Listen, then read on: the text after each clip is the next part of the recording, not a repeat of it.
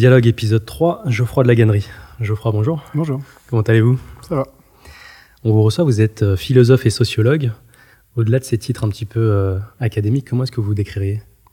Ah, c'est une bonne question parce que c'est vrai que souvent, on a- c'est une bonne question.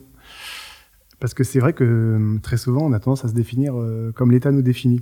Et c'est vrai que sociologue, philosophe, en fait, c'est des titres, c'est des positions universitaires, c'est des diplômes, et c'est vrai que c'est seulement une manière académique de se définir.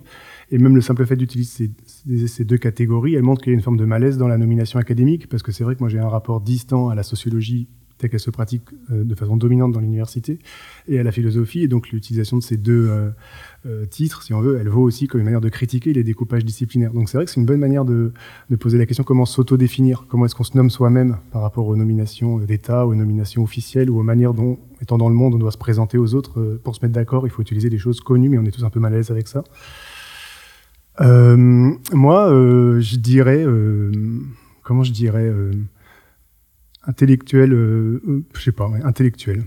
En fait, je dirais euh, créateur de concepts, un truc comme ça. C'est, ça fait un petit peu, c'est l'inté- vous avez- ça fait quoi? C'est, pas mal, ça change un petit peu. euh, c'est pas comme nous, on est des créateurs de podcasts, des créateurs de contenu, mais intellectuels. Ouais, exactement. Enfin, je pense que le, le, enfin, la- façon dont moi je conçois le, moi j'aimerais, si je disais un mot, ce serait, euh, c'est pas un mot qui, est français, mais on peut l'inventer. Après tout, quand on invente quelque chose, ce serait radicalisateur. Alors moi, je pense que mon objectif dans la vie, c'est de radicaliser les choses, de rendre la pensée plus radicale, de rendre la, c'est un la terme qui politique a plus pas bonne publicité en ce moment. Comment? C'est un terme qui a pas bonne publicité en ce moment. Non, mais euh, je pense que c'est un, euh, ce serait une bonne manière de me définir, qu'essayer dans, dans la pensée, dans euh, la- l'action, dans la gauche, euh, dans la littérature, de voir où est-ce qu'il y a encore des freins, là où les gens croient faire des choses progressistes, où est-ce qu'ils sont encore conservateurs, où est-ce qu'ils n'ont pas pensé à quelque chose, et moi essayer de euh, d'aller au bout de ce type d'impensé, et donc euh, voilà, radicaliser quelque chose, radicaliser l'action, radicaliser la pensée. Donc radicalisateur, ça pourrait être une manière de me définir aussi. Et en termes euh, bah, sociologiques, d'où vous venez en termes de géographie en France, votre famille, qu'est-ce qu'elle faisait euh, De la gannerie, on vous, a- on vous, on vous attend pas forcément là où vous êtes, Ouais. en très à gauche, je pourrais Ouais. dire gauche radicale. Ouais. Et de la gannerie, c'est un petit peu. euh, si j'étais taquin, je dirais que c'était un nom à se faire raccourcir pendant la Révolution. Alors moi, je pense qu'il n'y a pas de gauche radicale, il n'y a qu'une seule gauche qui ne peut être que la gauche réelle, c'est-à-dire forte. Euh, on peut pas être trop pour la justice, trop pour l'égalité, euh, trop pour la liberté, ça n'a pas de sens. Il peut pas y avoir de gauche radicale. La gauche où elle est entièrement pour ça, ou elle n'est pas de gauche. Donc en fait, il y a une gauche, qui est la gauche qui, qui plaide pour un monde d'égalité, euh, de liberté, d'émancipation. Et puis après, il y a des nuances de droite. Mais il n'y a pas de gauche radicale de ce point de vue-là. La gauche radicale, c'est la gauche, et c'est la seule gauche euh, légitime. Euh, après, c'est vrai que la question, elle m'est beaucoup posée de mon origine sociale. euh, donc moi, de la bourgeoisie parisienne, euh, euh, né dans le 16e arrondissement, ayant fait mes études à Janson de Sailly, etc. Donc voilà, il y a toujours cette question de pourquoi cette personne est de gauche et tout. Et je réponds toujours la même chose en fait maintenant à ça. Je dis que le, il faut jamais s'expliquer d'être de gauche. Je dis qu'il suffit de vivre dans le monde et que comme nous vivons dans le monde, nous héritons de tout le monde et nous héritons euh, le fait de voir des clochards dans la rue, de voir euh, la Palestine occupée, euh, de voir euh, euh, l'expropriation de, de l'Afrique, de voir euh, les conditions de travail, de voir la domination masculine, de voir l'homophobie, etc. C'est des choses qui sont patentes, qui sont visibles, qui sont objectives. Et donc, le, le simple fait d'être au monde produit le fait de, vouloir transformer le monde, et ça s'appelle la gauche. Et donc, j'ai beaucoup dit que pour moi, la gauche, c'est comme l'amour, c'est inexplicable. C'est- un sentiment premier, c'est quelque chose qui, vous prend comme ça et qui est tout à fait normal. On est le cours du monde. Et ce qu'il faut expliquer, c'est la droite. C'est-à-dire, qu'est-ce qui fait que des gens ne peuvent ne pas être de gauche peuvent ne pas être pour euh, transformer radicalement le capitalisme, l'impérialisme, les structures de genre, de domination, quand on voit la réalité objective. Et donc moi, je, je dis toujours que être de gauche, pour moi, ça me paraît être euh, la moindre des choses. Et l'évidence, c'est donné dans le monde. Et donc c'est plutôt comme les gens se débattent avec le fait, avec leur inconscient ou avec leur euh, l'évidence qui devrait que le monde est dégueulasse, quoi. Ce que j'ai dit dans un, livre sur le fait que le monde est mauvais. Donc ils inventent des idéologies pour ne pas l'être, alors la méritocratie ou euh, la supériorité d'une culture, etc. Ce sont des manières de, vivre avec sa mauvaise conscience. Mais donc, la gauche, ça s'explique pas, c'est comme l'amour, c'est donné. C'est quand vous avez eu la première fois la conscience d'être de gauche, d'être engagé sur ces causes-là? C'est à l'adolescence, c'est avant? Ça s'est fait parce que vos parents étaient engagés ou est-ce que c'est vraiment quelque chose qui était euh, une démarche personnelle de votre part? Bah, quand je disais tout à l'heure sur la radicalité, moi, j'ai des parents qui sont de la, bourgeoisie, de l'aristocratie, mais ils ont une caractéristique, c'est qu'ils sont cathos, euh, qui peut prédisposer à être très à droite, mais qui les prédisposés, eux, plutôt d'être cathos sociaux. Plutôt, euh, genre, euh, de Jospin, le protestantisme social, comme ça, le côté socialiste, quoi, un peu, euh, dans la, la philanthropie, enfin des trucs comme ça. Donc lisant l'Observateur, la revue Esprit et tout. Et moi, j'ai au fond, euh, donc ils n'étaient pas de droite, pour que ce soit clair. Et, euh, mais donc j'ai lu ça quand j'étais petit, jeune. Mais euh, et mon beau-père, parce qu'en fait ma maman donc elle est divorcée de mon père et mon père lui est carrément, euh, enfin je le vois très très peu et puis il est euh, vraiment d'extrême droite, enfin je le vois plus quoi. Et euh, mon beau-père euh, avait une bibliothèque, euh, avait une jeunesse beaucoup plus à gauche. Il avait une bibliothèque où il y avait des livres de Lénine. euh, et moi, j'ai lu Lénine à 16 ans, de l'État, tout ça, ça m'a fasciné, tout ça. Et donc, c'est vrai que j'ai euh, le fait qu'on veut toujours s'opposer, un peu, je pense, un peu banal à ce que lisent les gens qui sont les parents, quoi. Et que le fait qu'ils étaient de la gauche un peu molle, ben, moi, ça m'a forcé à être de la gauche un peu dure. Quoi. D'accord. Parce que finalement, si on, regarde votre parcours, et un petit peu encore, on en finira là-dessus, le milieu social, on s'attend plus à ce que quelqu'un comme vous soit inspecteur des finances, fasse l'ENA, qui ait un parcours qui soit balisé. Vous, vous avez choisi de sortir un petit peu de, ce cadre-là. Est-ce que vous regardez un petit peu votre milieu d'origine comme étant intrinsèquement collé à la droite, ou est-ce que vous désespérez pas d'abattre un petit peu ces frontières-là et de les convertir entre guillemets à la gauche? Mais bon, déjà, c'est vrai que c'est c'est des questions qui sont dures pour moi parce que moi, je, je pense que faire de la théorie, c'est pour pas parler de soi. Et que je fais pas des romans, je fais pas de la biographie, euh, je, ne parle jamais de moi. Et c'est vrai que j'ai un rapport très compliqué. D'ailleurs, dans mes livres, vous êtes souvent hein, des côtés très spéculatifs, très abstraits. Moi, j'aime bien l'abstraction, qu'une manière pour moi de rejoindre les autres euh, de manière un peu différente de ce qu'on fait par la biographie. Et c'est vrai que la théorie, pour moi, c'est la manière de pas avoir à parler de moi et de trouver que moi est un sujet assez peu intéressant. Euh, alors après, euh, euh, qu'est-ce qu'on peut attendre? Moi, j'ai une caractéristique qui est d'être gay et qui joue un rôle très important dans l'orientation euh, de mes études, par exemple, ce qui fait que quand euh, moi j'étais très bon en maths, voilà pour raconter ça, mais donc j'étais plutôt prédisposé dans les études de commerce ou euh, de maths sup, quoi. Donc j'étais vraiment très bon. Mais comme j'étais gay, j'aimais bien la littérature et la pensée, et donc je suis allé en hippocagne. Et voilà, et c'est pour ça qu'après j'ai fait des études. De, de littérature, de sociologie, de philosophie, etc., et que je suis prof, sachant que euh, c'est pas du tout un choix, mais c'est un autre déterminisme qui s'est abattu sur moi. Et ce qu'il faut comprendre, c'est que dans la vie, on choisit très peu sa vie, parce que vous posez les questions sous forme de ce que j'ai choisi, est-ce que tout ça, c'est vrai que moi, j'ai jamais le sentiment d'avoir vraiment choisi. J'ai eu une trajectoire, voilà, comme j'étais euh, dans la milieu de la bourgeoisie blanche parisienne, j'étais prédisposé à être très bon scolairement, et j'étais très bon scolairement. Comme j'étais gay, je préférais les lettres et les sciences sociales aux, maths et à la culture des écoles de commerce. Donc j'ai fait Cagne, donc j'ai eu une normale sup, donc j'ai fait la grecque, donc j'ai fait une thèse, donc j'ai été prof. Et en fait, euh, à 5 ans, ma vie était finie. Voilà. Tout ce que j'ai fait, moi, c'est d'avoir essayé d'utiliser ce pouvoir-là pour critiquer ces pouvoirs-là. Quand Toni Morrison est morte, il y avait un très bel entretien d'elle qui est ressorti où elle disait euh, quand vous avez du pouvoir, la seule chose que vous pouvez faire, c'est de l'utiliser pour euh, lutter contre le pouvoir ou pour euh, mettre en question euh, la manière dont des gens n'en ont pas. Bon, et je pense que voilà, la seule chose que moi j'ai un peu choisi, si on veut, c'est d'utiliser les instruments qui m'ont été donnés à la naissance, c'est-à-dire les titres, les diplômes, le capital social, symbolique et, financier, pour essayer d'aller le plus loin possible dans la dénonciation de ces systèmes-là. Justement, le pouvoir, vous en parlez dans votre, dans votre ouvrage le plus récent, qui est La conscience politique.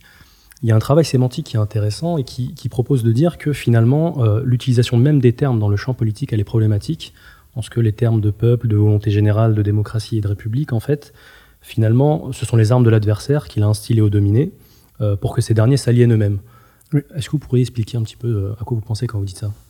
Bah, c'est vrai que moi, ce qui me semble très frappant dans le vocabulaire politique, mais en fait, c'est un peu le- le- l'essentiel de mon travail, c'est de, de voir comment il y a des, mots qui sont utilisés, euh, un langage qui s'impose à nous, par lequel nous nous construisons comme sujet parlant et sujet pensant, et que très souvent nous utilisons ces catégories en nous croyant nous donner du pouvoir ou en nous croyant nous, nous renforcer, et qu'en fait c'est des catégories qui nous mutilent et qui nous empêchent d'être efficaces euh, politiquement ou d'être efficaces intellectuellement. Euh, dans le champ politique, euh, ce qui est très frappant de constater, c'est que alors que ça devrait être le champ de l'expérimentation, de la délibération, de l'expérimentation, c'est un champ où les catégories utilisées sont très peu nombreuses et très souvent identiques chez les dominants et chez les dominés, chez les gouvernants et chez les gouvernés. Elles tournent autour d'un certain nombre de catégories très classiques hein, qu'on apprend à l'école des traditions du contrat social, euh, la volonté générale, le peuple, la démocratie, la souveraineté populaire. Et vous allez avoir aussi bien des gens ou des gilets jaunes, ou des gens à nuit debout qui vont dire nous sommes le peuple ou nous sommes la souveraineté populaire contre le gouvernement oligarchique. Bon, et à, quoi euh, des gens comme Macron, les députés, vont répondre ben non, c'est nous qui avons été élus par le peuple et qui euh, représentant la souveraineté générale. Donc on a les mêmes catégories qui sont utilisées des deux côtés des catégories qui sont complètement mystificatrices. Quand on est 500 dans la rue ou quand on est même 200 000, on n'est pas le peuple. On est 200 000 personnes, on a le droit d'être 200 000, c'est très important, mais on n'est pas le peuple. Euh, et, de fait, et de même manière, Macron n'a jamais été élu par le peuple ou par la souveraineté populaire, mais a été élu par une petite partie de l'ensemble des gens présents sur le territoire français. Donc il euh, gouverne euh, de la manière dont une minorité gouverne l'essentiel des gens sur un territoire. Donc de ce point de vue-là, il y a un drôle de chose dans l'espace de la politique, c'est que nous passons notre temps à utiliser des catégories visiblement fausses, et pas seulement nous comme acteurs ou les, gouvernants, mais même les théoriciens, c'est-à-dire chez Rousseau, la théorie du contrat social, chez Rawls, chez Habermas, chez Hannah Arendt, etc. Le populisme chez Chantal Mouffe-Laclos, il y a cette espèce de tendance dans la politique à toujours utiliser des catégories euh, totalisantes, abstraites, fausses, visiblement fausses par rapport à l'objectivité des rapports sociaux, par rapport à la, pluralité sociale, etc.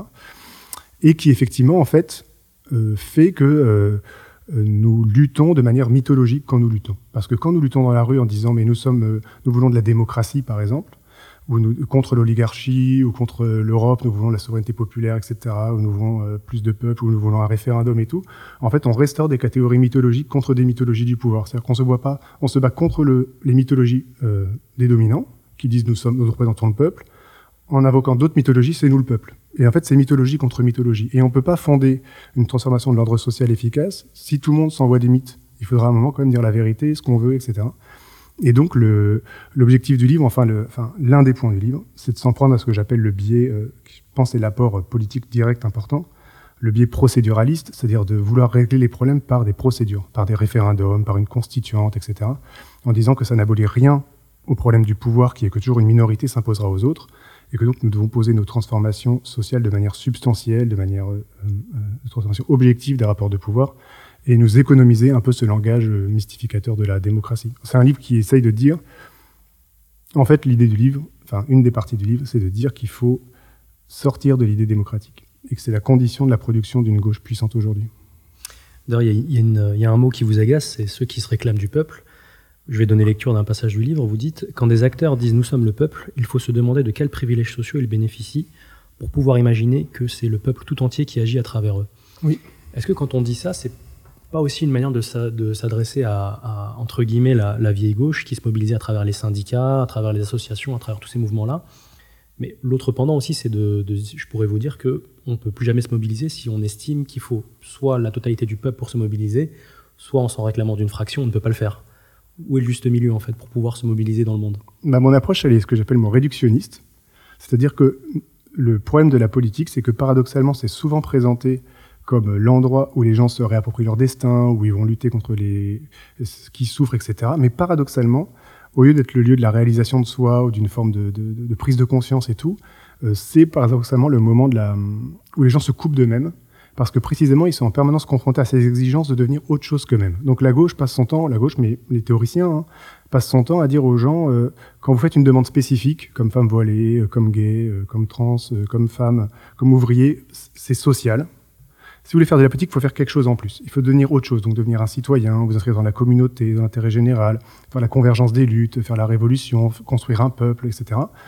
Et en fait, ça, ça veut dire, on dit aux gens, ne soyez autre chose que ce que vous êtes quand vous faites de la politique. Euh, mutilez votre existence réelle, mutilez la réalité de vos vies euh, pour vous inscrire dans un truc purement fantasmatique, qui est la communauté politique qui, n'existe pas, la communauté du peuple français, ça n'a strictement aucun sens, euh, dans l'intérêt général, qui est une catégorie mystificatrice dans un monde d'antagonistes, etc. Et donc, paradoxalement, ces exigences que vous vous décrivez comme étant le lieu de la politique, ça montre que la politique est au fait le lieu de la mutilation. C'est-à-dire on demande aux gens de se couper d'eux-mêmes et de se scinder d'eux-mêmes au moment même où ils voudraient euh, produire de la, euh, de la mobilisation. Moi, je pense qu'on est fort quand on se mobilise de façon spécifique, de façon locale. On en parle beaucoup dans le livre avec Assa Traoré, euh, le combat à Damas sur la question des quartiers populaires et des, des pratiques policières. On, on, est fort quand on va au bout de sa singularité, quand on va au bout de son réel. C'est-à-dire quel type d'effet de pouvoir pèse sur moi, quel type de subjectivité euh, je suis euh, dans laquelle je suis pris, euh, quel type de système de domination je veux abattre, quel type d'ennemi je peux identifier. Et donc la politique ne doit pas être pensée sur le mode d'une rassemblement d'identités spécifiques, mais d'une accumulation chaotique d'identités singulières. Et ça veut dire que la politique, il n'y a rien qui rassemble les luttes. Les luttes, elles sont chaotiques, elles sont hétérogènes, elles sont plurielles. Et elles doivent se vivre comme ça. Il y a un très beau texte, de, je le cite souvent parce que de Gilles Deleuze, donc un philosophe des années 70, qui parlait de mai 68. Et il disait, euh, très souvent, on dit que mai 68, ça a été l'aspiration de l'utopie. Ça a été euh, les gens qui voulaient changer la société, ça a été les gens qui voulaient, euh, comment dire, produire des, une révolution, etc. Et lui dit, en fait, 68, ça n'a pas été du tout ça, ça n'a pas été du tout le règne de l'imaginaire, il dit, ça a été l'irruption du réel. Ça a été les gens tels qu'ils sont, à l'état pur, tels que justement ils apparaissent dans leur singularité. Alors c'était des gens drogués, des gens qui voulaient pas travailler, des gens qui faisaient l'amour à 8, des gens qui voulaient tout casser, des gens qui en avaient marre d'être de l'usine, etc.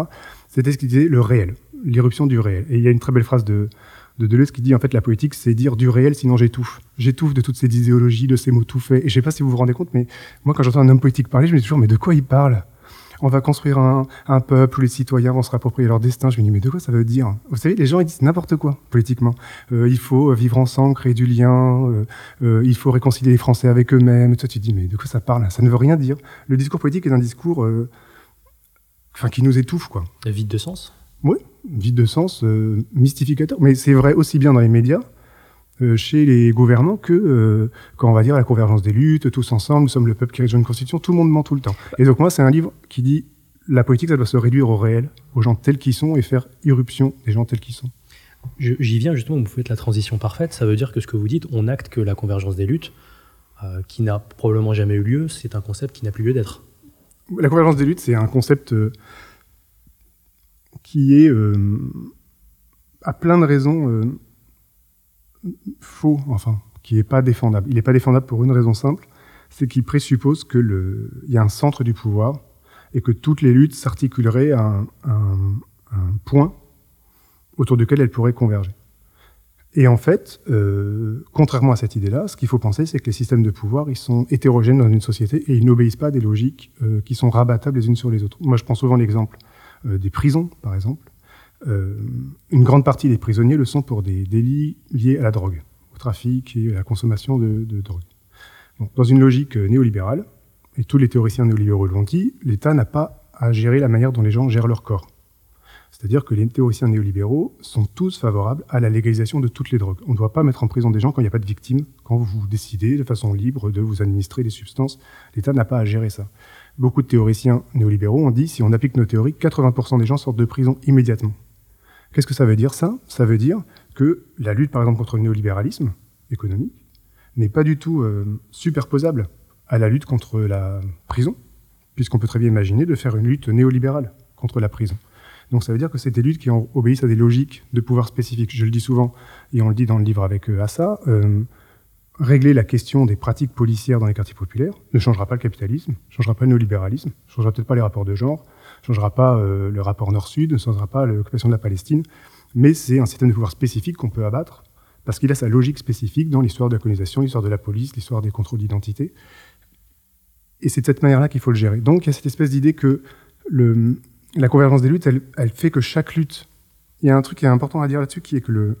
Comment dire Dans la pensée de gauche, dans la pensée sociologique, on pense toujours en termes de. Il faut penser des systèmes. Il faut penser qu'il y a des systèmes de pouvoir, systèmes policiers, systèmes coloniaux, etc. Et on pense qu'effectivement, il faut monter en généralité pour comprendre les systèmes de pouvoir. Mais en même temps, il y a une manière de vouloir trop monter en généralité qui nous dépossède d'une capacité d'agir. Parce que la cohérence de lutte, elle fait ça. Elle fait, si vous luttez contre les démantèlements de la poste ou les, les violences policières, etc., alors après, il faut remonter à l'État euh, autoritaire, ça devient après l'État néo-capitaliste, ça devient l'État libéral, impérialiste, etc. Et donc, en fait, si vous ne faites pas tomber le capitalisme mondial et l'impérialisme, vous ne pouvez pas sauver Traoré de la police. C'est absurde. Vous vous montrez dans un truc d'impuissance totale. Vous avez l'impression de vous donner de la force parce que vous montez, vous montez, vous montez comme ça en généralité.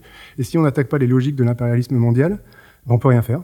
Et donc on a l'impression qu'on pourra jamais rien faire. En fait, ça nous, ça nous, ça nous coupe totalement de nous-mêmes et ça nous coupe de toute capacité d'identification de lieux de transformation objectifs. Moi, je le dis de manière très simple. Je pense que la convergence des luttes, c'est la réponse psychologique à l'angoisse du, deuil. C'est-à-dire que quand on s'engage politiquement, de fait, on fait des choix. C'est-à-dire que de fait, moi, quand je fais euh, euh, le, comité Adama, le combat Adama, euh, quand je me mobilise sur l'action de la libération animale ou de, des lanceurs d'alerte, bah, je sais qu'il y a des luttes que je fais pas parce que j'ai pas le temps, parce que je suis fatigué, parce que me, elle m'implique moins. Alors ça peut être l'écologie parce que d'autres le font, ça peut être les réfugiés, ça peut être les gilets noirs, ça peut être l'économie, et d'autres le font. Mais je sais que malgré moi, j'ai un deuil, parce que je me dis, mais en faisant tout ça, je fais pas les migrants, je fais pas les gilets noirs, je fais pas l'écologie, qui sont aussi des luttes très très violentes. Et tout acteur politique sait qu'il choisit un peu inconsciemment des luttes quand il agit politiquement. Donc comment est-ce qu'on conjure ce sentiment de, culpabilité? Eh bien, on invente le concept de convergence qui nous permet de faire croire que quand on lutte pour une lutte, on lutte pour toutes les luttes en fait, et qu'on n'a pas choisi, on ne s'est pas coupé de soi-même. Mais moi, je pense qu'il faut assumer que oui, quand on s'engage dans une lutte, eh ben, il faut aller au bout de cette lutte, et ça suppose que malheureusement, il y a d'autres luttes qu'on ne fait pas si les citoyens, si tant est qu'on peut, les, qualifier comme ça, cessent de, se mutiler pour exister dans l'espace commun, comment on fait coexister des gens qui sont euh, totalement différents, opposés, voire ennemis, dans l'espace public, dans, entre guillemets, la République, si chacun, entre guillemets, ne met plus ses, euh, ses différences de côté, ce qui est un petit peu le postulat de la, du fonctionnement de l'État français, comment on fait pour faire coexister des gens comme, comme vous et comme Eric Zemmour Si j'étais un petit peu non, mais de toute façon, euh, c'est pas comme ça que fonctionne une société. Une société, ça fonctionne par euh, des rapports de domination qui utilisent des instruments de pouvoir pour se maintenir. Donc, s'il n'y a pas de coexistence en ce moment des Français dans la République, ce qui se passe, c'est que la République a un certain nombre de lois qui sont utilisées par des gens pour maintenir des privilèges. Alors, par exemple, on sait qu'en prison, 65% euh, des gens sont noirs et arabes. Alors que si jamais vous regardez les statistiques de, personnes noires et arabes dans les milieux privilégiés, c'est-à-dire soit dans la culture, soit dans les médias, soit dans les entreprises, vous n'en avez pas, ou alors très très peu. Qui veut dire que vous n'avez pas une coexistence des gens, vous avez des règles euh, du fonctionnement scolaire ou juridique qui sont utilisées pour maintenir une suprématie blanche ou une domination euh, raciale en France. Si vous regardez la question du capital ou la question économique, euh, de la même manière, enfin les réformes de Macron le montrent là sur la pénibilité ou sur l'ISF, etc., vous avez l'utilisation des lois pour maintenir de plus en plus un système d'écart et de domination entre les travailleurs, les précaires, etc., les chômeurs et les, les, possédants, quoi, les dominants, etc. Donc l'implicite de, la question, elle est fausse, parce qu'il n'y a pas de coexistence dans une société. Il y a des rapports de domination, des rapports de pouvoir, des rapports d'exploitation, et il y a un certain nombre de, dispositifs qui sont utilisés soit pour les renforcer, les maintenir, les instituer, soit pour les contrecarrer, euh, les, transformer, euh, euh, les, neutraliser, en quelque sorte. Donc le problème d'une société n'est pas de coexister. Le problème d'une société, c'est de quelle manière est-ce que nous pouvons utiliser le pouvoir pour rendre la société ou plus injuste ou moins injuste. Il y a une notion que vous assumez qui, qui, moi, m'a frappé, c'est que euh, vous dites finalement que euh, à gauche, ou même dans le champ politique actuellement, on n'assume pas de dire que euh, la politique, c'est le lieu où peut s'exercer la violence. Vous dites finalement que on ne pourra pas faire quelque chose de radical dans la société si on ne se saisit pas de l'appareil répressif de l'État. Oui. Ça prend quelle forme finalement? Bah, c'est vrai que c'est une question très très difficile, ça, intimement. Parce que, en fait, le, la base de cette réflexion, c'était de dire que le, on utilise toujours le mot violence comme un mot négatif à gauche. Euh, dès qu'on veut dire quelque chose qui est mal, on dit que c'est violent. Et, moi, je le fais, je l'ai fait. On va dire, voilà, la prison c'est violent, la police c'est violent, ce qui est vrai. Euh, la violence, euh, la notion masculine, etc. Donc le mot violence est un terme qui est assigné au négatif. Mais ce qui a une conséquence directe, c'est que comme locuteur, on, on sous-entend implicitement qu'on se situe du côté de euh, la non-violence. Que si le monde dans lequel nous vivions était euh, fabriqué conformément à mes voeux, il serait non-violent, il serait apaisé, donc il n'y aurait pas de la violence. Euh, or, en réalité, quand vous analysez lucidement la question des rapports politiques, vous ne pourrez jamais être en dehors de la violence. Vous ne pourrez jamais être en dehors de l'exercice de quelque chose de l'ordre de la violence, parce que le rapport politique, c'est le fait que dans une société, euh, vous allez vous saisir de l'État pour imposer un ordre à quelqu'un qui n'en veut pas. De toute façon, ça sera toujours ça. Je prends un exemple qui est euh, assez, euh, assez évident, mais si jamais on doit se mobiliser, par exemple aujourd'hui, pour transformer le contrat de travail ou pour transformer les rapports de domination ou les rapports écologistes, si on doit se mobiliser, c'est bien que des gens ne le veulent pas, ces gens ne sont pas d'accord. Donc si jamais on dit, mais nous on veut d'autres lois, pour une planification écologique, ou pour plus financer l'hôpital, ou pour plus financer l'école, ou pour etc. Bon, bah, ça veut dire qu'on va imposer à des gens qui ne le veulent pas de vivre dans cette société-là. Et ça va se faire par le recours à l'appareil répressif d'État et par rapport à la police. On ne peut pas se penser toujours comme du côté de la paix, euh, même si on recourt à ce qui est noble, c'est-à-dire euh, l'école publique, euh, l'hôpital public. Comme je le dis dans le livre, si jamais vous dites que vous êtes pour l'hôpital public ou pour l'école publique, vous n'êtes pas contre la violence, puisque l'hôpital public, il est financé par les impôts, qui suppose euh, la contrainte euh, fiscale, qui suppose la menace de la prison pour les gens qui ne payent pas leurs impôts. Donc l'hôpital public suppose la police pour fonctionner. Et donc vous n'êtes pas non contre la violence d'État, vous êtes pour la violence d'État. Très souvent on dit qu'il faut mieux faire des écoles que des prisons. Il faut ouvrir des écoles, pas des prisons. Et moi je dis, ben oui, bien sûr. Mais si vous voulez ouvrir une école, elle s'ouvrira que parce que vous menacez les gens qui ne payent pas l'école de la prison donc en fait, l'école suppose la prison. Donc, personne ne peut sortir d'un certain rapport à la, violence d'État, à l'exercice de la violence, à l'exercice de la police, dans une société antagonistique où les gens ne sont pas d'accord et où l'enjeu est précisément d'utiliser l'appareil répressif d'État pour transformer des rapports de pouvoir.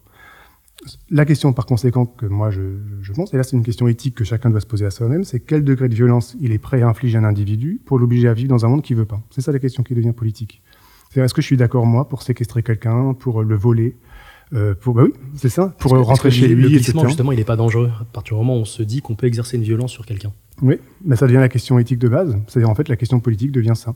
Et moi, je dis même plus, je dis que toute théorie politique qui n'est pas une théorie de ça n'est pas une théorie politique. C'est une dissertation. Parce qu'à la fin du monde, euh, quand vous prenez le pouvoir, vous êtes bien confronté au fait de faire des lois avec des gens qui n'en voudront pas, donc vous êtes réglé à la question de comment les gérer. C'est forcé, ça. C'est nécessaire.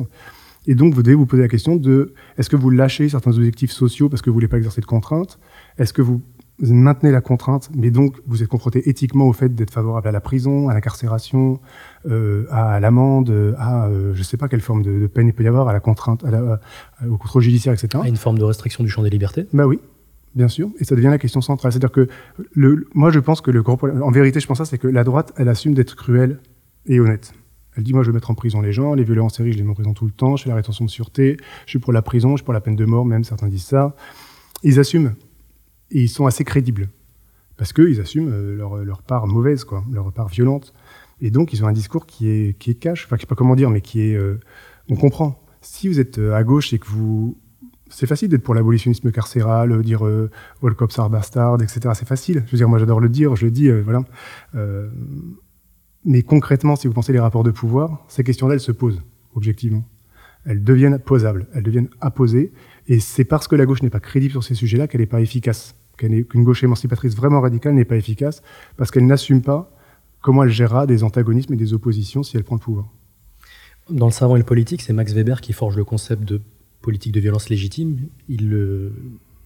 C'est même la définition d'un État pour lui. Ça veut dire que pour vous, en, réalité, un État ne peut pas avoir de violence légitime ou ne doit pas en avoir le monopole? Oui, la violence légitime, c'est un concept purement mythologique. Euh, en fait, c'est un concept que les gens adorent utiliser. En fait, la base de la théorie politique ou de la réflexion politique, c'est toujours de faire comme si les individus qui subissaient la violence, en fait, la voulaient ou étaient d'accord pour la vouloir. Et en fait, ça permet aux théoriciens, aux sociologues, aux philosophes de ne pas penser le fait qu'ils exercent de la violence pure sur quelqu'un qui n'en veut pas. Donc le concept de violence légitime, chez Weber, qui est un peu la, la fin de ça, il est de dire en fait tout le monde reconnaît la légitimité de l'État, et donc l'État a une, une, spécificité par rapport aux autres types de violence, et que la violence elle est légitime parce qu'elle est reconnue par les individus. Et moi je, produis un argument qui je pense, franchement je vois pas comment on peut le, défaire, mon argument, qui est de dire si c'est légitime l'État, il n'y a pas de violence. Parce que précisément, si vous reconnaissez comme légitime l'ordre social et l'ordre juridique, si jamais vous acceptez euh, la validité des lois, si vous reconnaissez l'État, bah vous, vous conformez aux lois. Vous agissez comme la loi vous le demande, et donc il n'y aura pas de violence exercée contre vous, puisque précisément vous êtes euh, conforme à l'ordre juridique et vous le reconnaissez comme légitime. Donc en gros, ce que je dis, c'est que quand il y a légitimité, il n'y a pas violence. Et à l'inverse, quand il y a violence, c'est que quelqu'un qui, malgré lui, est pris dans un rapport de pouvoir qu'il ne veut pas, décide malgré tout d'agir comme il le veut. Donc, ce que je dis, moi, c'est une forme de déclaration d'indépendance par rapport à la loi. Et donc, il quitte l'espace de la légitimité et dit Je ne reconnais pas comme légitime cette loi, je ne reconnais pas comme légitime cette autorité, donc j'agis comme je le veux. Et à ce moment-là, un rapport de capture ou de, de, déchaînement de l'appareil d'État se met en place. Et donc, il y a violence, mais donc il n'y a plus légitimité. Et donc, en fait, s'il y a légitimité, il n'y a pas violence. S'il y a violence, il n'y a pas légitimité. Et donc, la notion de violence légitime est une notion dénuée de euh, pertinence. L'intérêt d'une dimension comme ça, c'est de dire quoi? C'est dire que toute la théorie politique, en gros, elle est hantée par le problématique de l'extériorité, c'est-à-dire de dire que euh, les individus veulent l'ordre juridique qui, qui les domine, et que par conséquent, quand vous exercez de la violence sur eux, c'est eux-mêmes qui s'exercent de la violence sur eux-mêmes. C'est la théorie du contrat social. On peut forcer quelqu'un à être libre, parce qu'en le forçant à être libre, on le force à obéir à sa propre volonté comme citoyen. Kant, euh, sur la peine de mort, dit qu'en fait, quand vous condamnez quelqu'un à mort, Mais en fait, c'est pas comme un assassinat où vous lui imposez la mort, c'est un assassinat qu'il veut. Et il est très content du sujet juridique, comme sujet juridique d'être condamné à mort, et c'est même une élection, dit Kant parce que vous le traitez comme un sujet de droit qui reconnaît euh, la légitimité de la peine qu'il s'inflige à lui-même. Et donc vous avez chez la, philosophie politique, en fait, la délibération chez Habermas, euh, la gérant commun chez Hannah Arendt, euh, le voile d'ignorance chez, chez Rawls, etc. Enfin, vous retrouvez ça tout le temps. L'idée de convertir les rapports politiques comme rapport d'intériorité, c'est-à-dire de soi à soi, mais qui donc évacue la seule question qui se pose politiquement, c'est qu'est-ce qu'on fait de l'individu qui veut pas? C'est-à-dire comment est-ce qu'on gère la personne qui veut pas, qui est la question centrale. Or, cette personne-là, par définition, elle voit arriver une loi qu'elle n'a pas choisi, elle n'a pas voulu être sur un territoire, elle n'a jamais contracté à rien. Ça peut être quelqu'un de très bien ou de très mauvais, hein, c'est pas la question. Euh, et de l'extérieur, on lui dit ce sera ta loi, tu obéis ou tu vas en prison. Et c'est ça un rapport politique. Et par conséquent, la théorie politique, elle cherche à transformer ce rapport d'extériorité en un rapport d'intériorité, d'un sujet qui aurait voulu la loi, qui la reconnaîtrait. Mais si on dit ça, en fait, on annule le problème puisqu'il n'y a plus de dissidence. Et moi, je dis, en fait, il faut comprendre les rapports politiques comme des rapports de pure extériorité. C'est-à-dire, c'est des rapports entre des individus et des lois extérieures à eux. Et donc, c'est des euh, rapports sans légitimité, sans justification autre que celle qu'on se donne. Il y a Hobbes qui renverse un petit peu le problème aussi avec les catégories rationnelles. Il dit que c'est assez intérieur, puisque finalement, ce sont les gens qui remettent leur pouvoir de juger, leur autorité à l'État, parce que c'est un petit peu le, c'est la peur qui unit les gens en fait. Mais ils l'ont fait quand? Vous l'avez fait vous ça? Pardon? Vous l'avez fait vous ça? Quoi donc? Bah, De déléguer à l'État votre le pouvoir de juger parce que vous avez peur des autres c'est l'abstraction, encore une fois. Ouais, mais bon, c'est pas de la science, ça s'appelle de la fiction. La théorie politique passe son temps des fictions pour nous faire croire des choses qui n'existent pas. Ça n'a jamais existé. Moi, j'ai beaucoup plus peur de l'État que des autres. Euh, franchement, il y a une très belle théorie de, de Chomsky sur les, quand, on, parle. moi, je suis pas vraiment anarchiste, mais disons, je crois que je suis un peu anarchiste quand même épistémologiquement. Et Chomsky dit toujours qu'on reproche aux anarchistes ça, qu'ils nient les violences interindividuelles, les gangs, euh, le cycle de la vengeance, etc et que euh, l'État est un principe de pacification. Et Chomsky dit, mais on oublie toujours l'État quand même, c'est l'esclavage, c'est l'impérialisme, c'est la Seconde Guerre mondiale, c'est 50 millions de morts en 4 ans. Bon, alors si jamais on pense que l'État c'est la pacification après ça, euh, je pense que quand même il y a plutôt un point pour les anarchistes que pour les étatistes. ça veut dire que la rationalité de Hobbes, elle est fausse pour vous? Oui, en fait, euh, la théorie politique est fausse, parce que moi je crois beaucoup à la théorie de la vérité. Je crois que l'une des choses qu'on on parle beaucoup de désaccords ou d'opinions ou d'approches différentes, mais on n'emploie pas beaucoup en théorie politique ou en théorie le vocabulaire de la vérité et de la fausseté. En fait, la, la théorie de Hobbes, qui dit qu'il y a deux manières pour une république d'être instituée, qui est soit des individus qui se mettent d'accord pour se créer, soit qu'on impose de l'extérieur un rapport à quelqu'un qui n'en veut pas, c'est le modèle de la colonisation. Euh, moi, je dis, en fait, concrètement, pour 95% euh, des gens sur Terre, ça s'est jamais passé comme ça. On nous a jamais demandé notre avis, on nous a jamais, on n'a jamais contracté, on n'a jamais euh, eu le choix de mourir ou de rester, etc. Par contre, on est né sur un territoire, on nous a envoyé des papiers, on nous a dit, on savait même pas parler, on comprenait même pas ce qui se passait. Et l'État a dit, tu m'appartiens et tu ne peux pas partir, et voilà la loi à laquelle tu dois obéir, et sinon, je te mets en prison. Donc concrètement, la théorie de Hobbes, elle est fausse, et la mienne, elle est vraie. Mais c'est vrai, hein Mais c'est important de... Enfin, je sais pas, ça me semble important. Non, la vérité. Du, coup, je, je, moi, ce que je retire de ce livre aussi, c'est que finalement, vous dites, chacun a le droit de vivre selon sa propre identité, et de plus se mutiler et que finalement, le, but de la politique, c'est que chaque sujet doit réussir à être proprement et réellement autonome. Dans une, ça veut dire que dans la société actuelle, on ne peut pas y arriver finalement. Est-ce que vous assumez à un moment de dire que c'est l'État qui est l'obstacle à la réalisation des individus en tant qu'être euh, proprement autonome? Non, pas du tout. Parce que hum, je ne pense pas que je réfléchirais en termes d'individus autonomes, mais par contre, je réfléchirais en termes de, forces sociales euh, qui vont euh, plutôt produire ou des destins de classe, euh, des destins de domination, ou qui vont permettre aux gens de se libérer par rapport à des dominations imposées. Et dans ce cadre-là, l'État a souvent été un principe d'émancipation des individus. Euh, je sais pas, la sécurité sociale, les allocations familiales, l'hôpital public, etc., l'école publique peuvent aussi être des forces. je sais pas, les lois par lesquelles on peut porter plainte contre ce mari qui vous bat et tout. Enfin, l'État peut aussi être une protection pour les individus, pour les minorités, pour les, les enfin pour tous les individus qui, qui, qui, qui, subissent des effets de pouvoir. Et donc, l'État, enfin, il y a une très belle analyse de Bourdieu qui dit que dans l'État, il y a la main droite et la main gauche, il y a des logiques contradictoires, des logiques chaotiques. Et moi, je pense que l'État n'a pas de sens euh, de façon euh, homogène. Il n'y a pas l'État qui aurait une logique particulière. Il y a des forces dans l'État qui sont des forces de reproduction des rapports de domination ou même de production de rapports de violence, notamment l'État pénal, l'État carcéral, la police, etc ou ce qu'on voit aujourd'hui, le rapport entre l'État et la production d'un marché du travail de plus en plus dérégulé, précaire? Enfin, le film de Ken Loach qui vient de sortir, euh, je ne sais pas si vous l'avez vu, Sorry We Missed You, qui est vraiment un, drame euh, à voir existentielle sur les, contrats précaires, les travailleurs indépendants et tout, c'est vraiment les entrepreneurs et tout. Bon, bah ça c'est de l'État qui ne remplit pas son rôle de rationner les sociétés.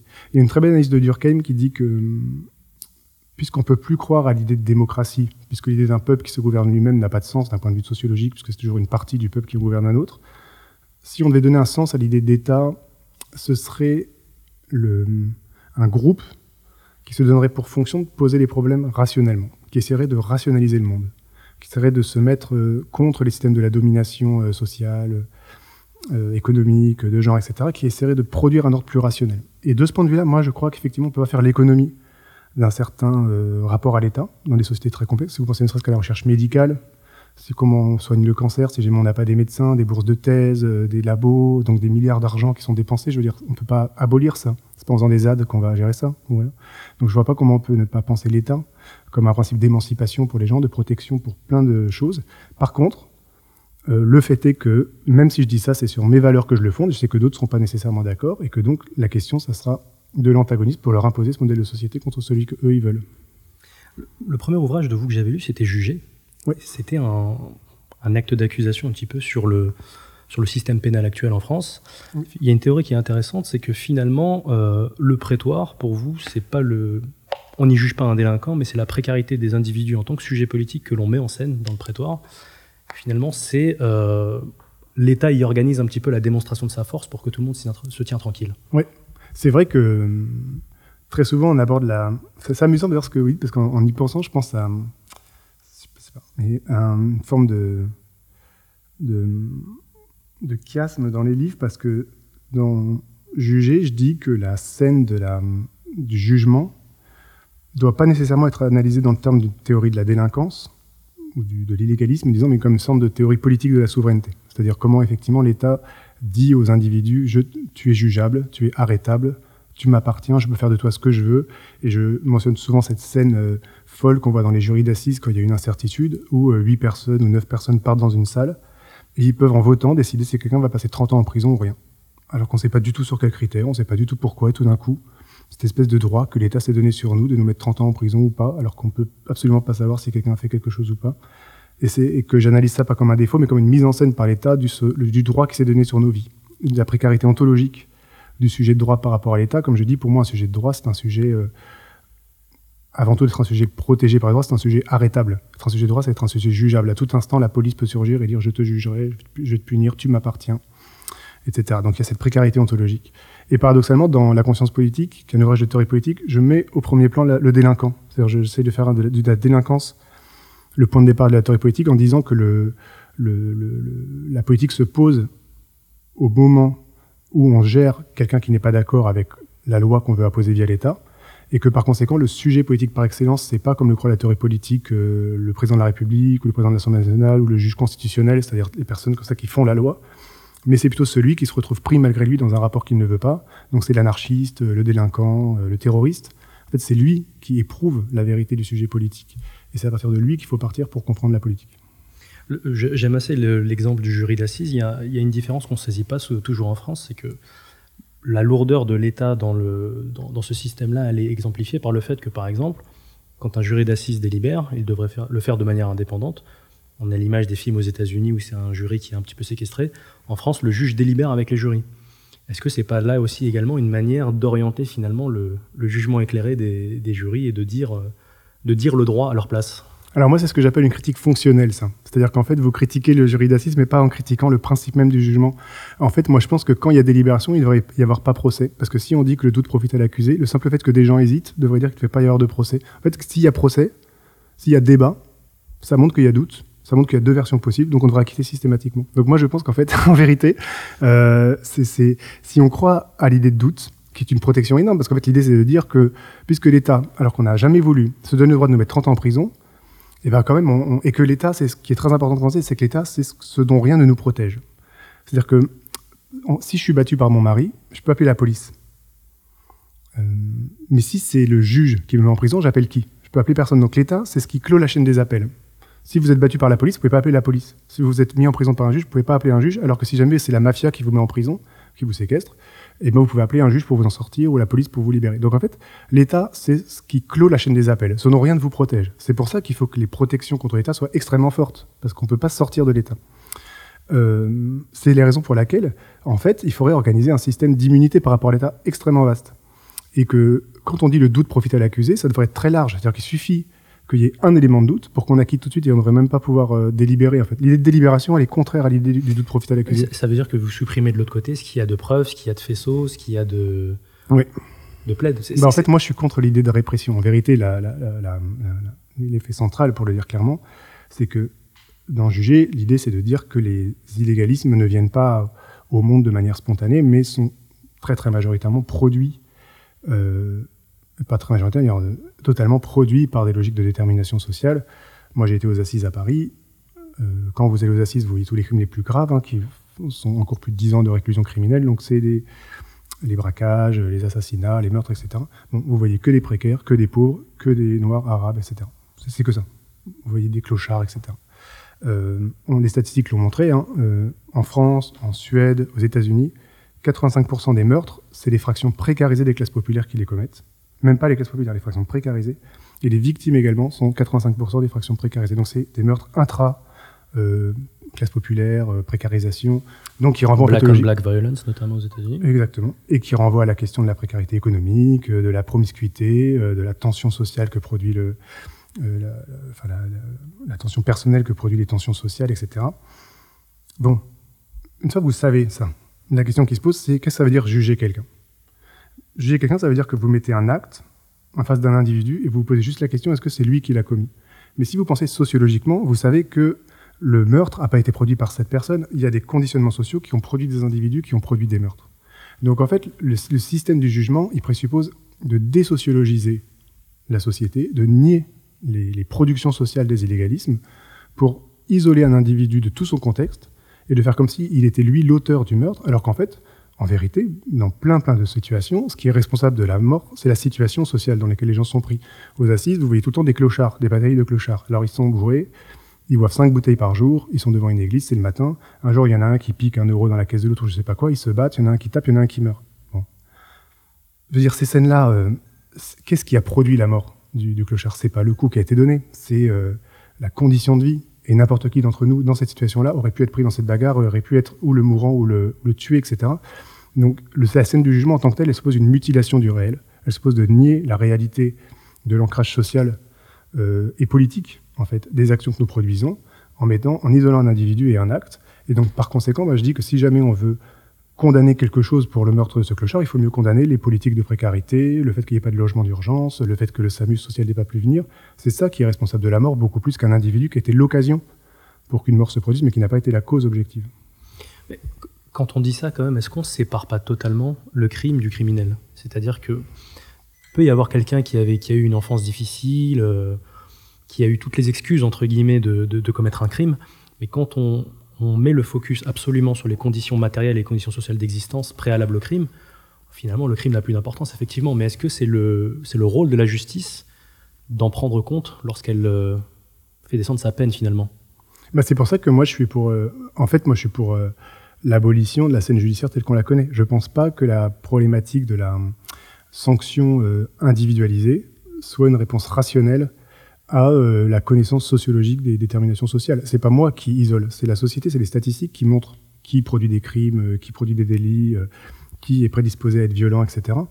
Si jamais vous voulez ne pas prendre en compte cette enfin, dire, cette vérité et inventer une fiction qui va être la responsabilité individuelle pour pouvoir juger, pour précisément vouloir dépolitiser la question du crime, vous produisez un système judiciaire et pénal.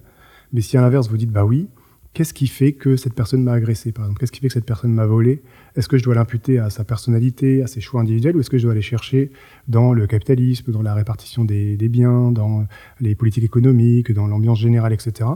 En fait, c'est deux manières de vous rapporter à ce qui vous arrive. L'une qui est beaucoup plus fondée sociopolitiquement et l'une qui est beaucoup plus mystificatrice sur la responsabilité individuelle. Et moi, je pense que le rôle de la sociologie, elle est d'arracher les gens au système pénal. Vous savez, il y a une, discipline qui s'appelle la psychiatrie qui l'a fait ça, au 19e, qui a dit à la justice, tu veux juger un certain nombre de gens, mais c'est des gens qui ne sont pas responsables, qui ont des, des, abolitions du discernement, et donc ils ne sont pas... Euh, comment dire, il n'est pas normal de les mettre en prison. Il faut les soigner, mais on ne peut pas les punir. Et donc, il a arraché les gens au système pénal au nom d'un savoir, qui s'appelle le savoir psychiatrique, et qui a produit ce qu'on appelle des excuses euh, psychiatriques, ça s'appelle l'irresponsabilité euh, pénale. Et moi, je pense que, franchement, le savoir sociologique doit avoir la même conquête que 99% des, délits, des crimes qu'on voit en correctionnel euh, aux assises en première comparution.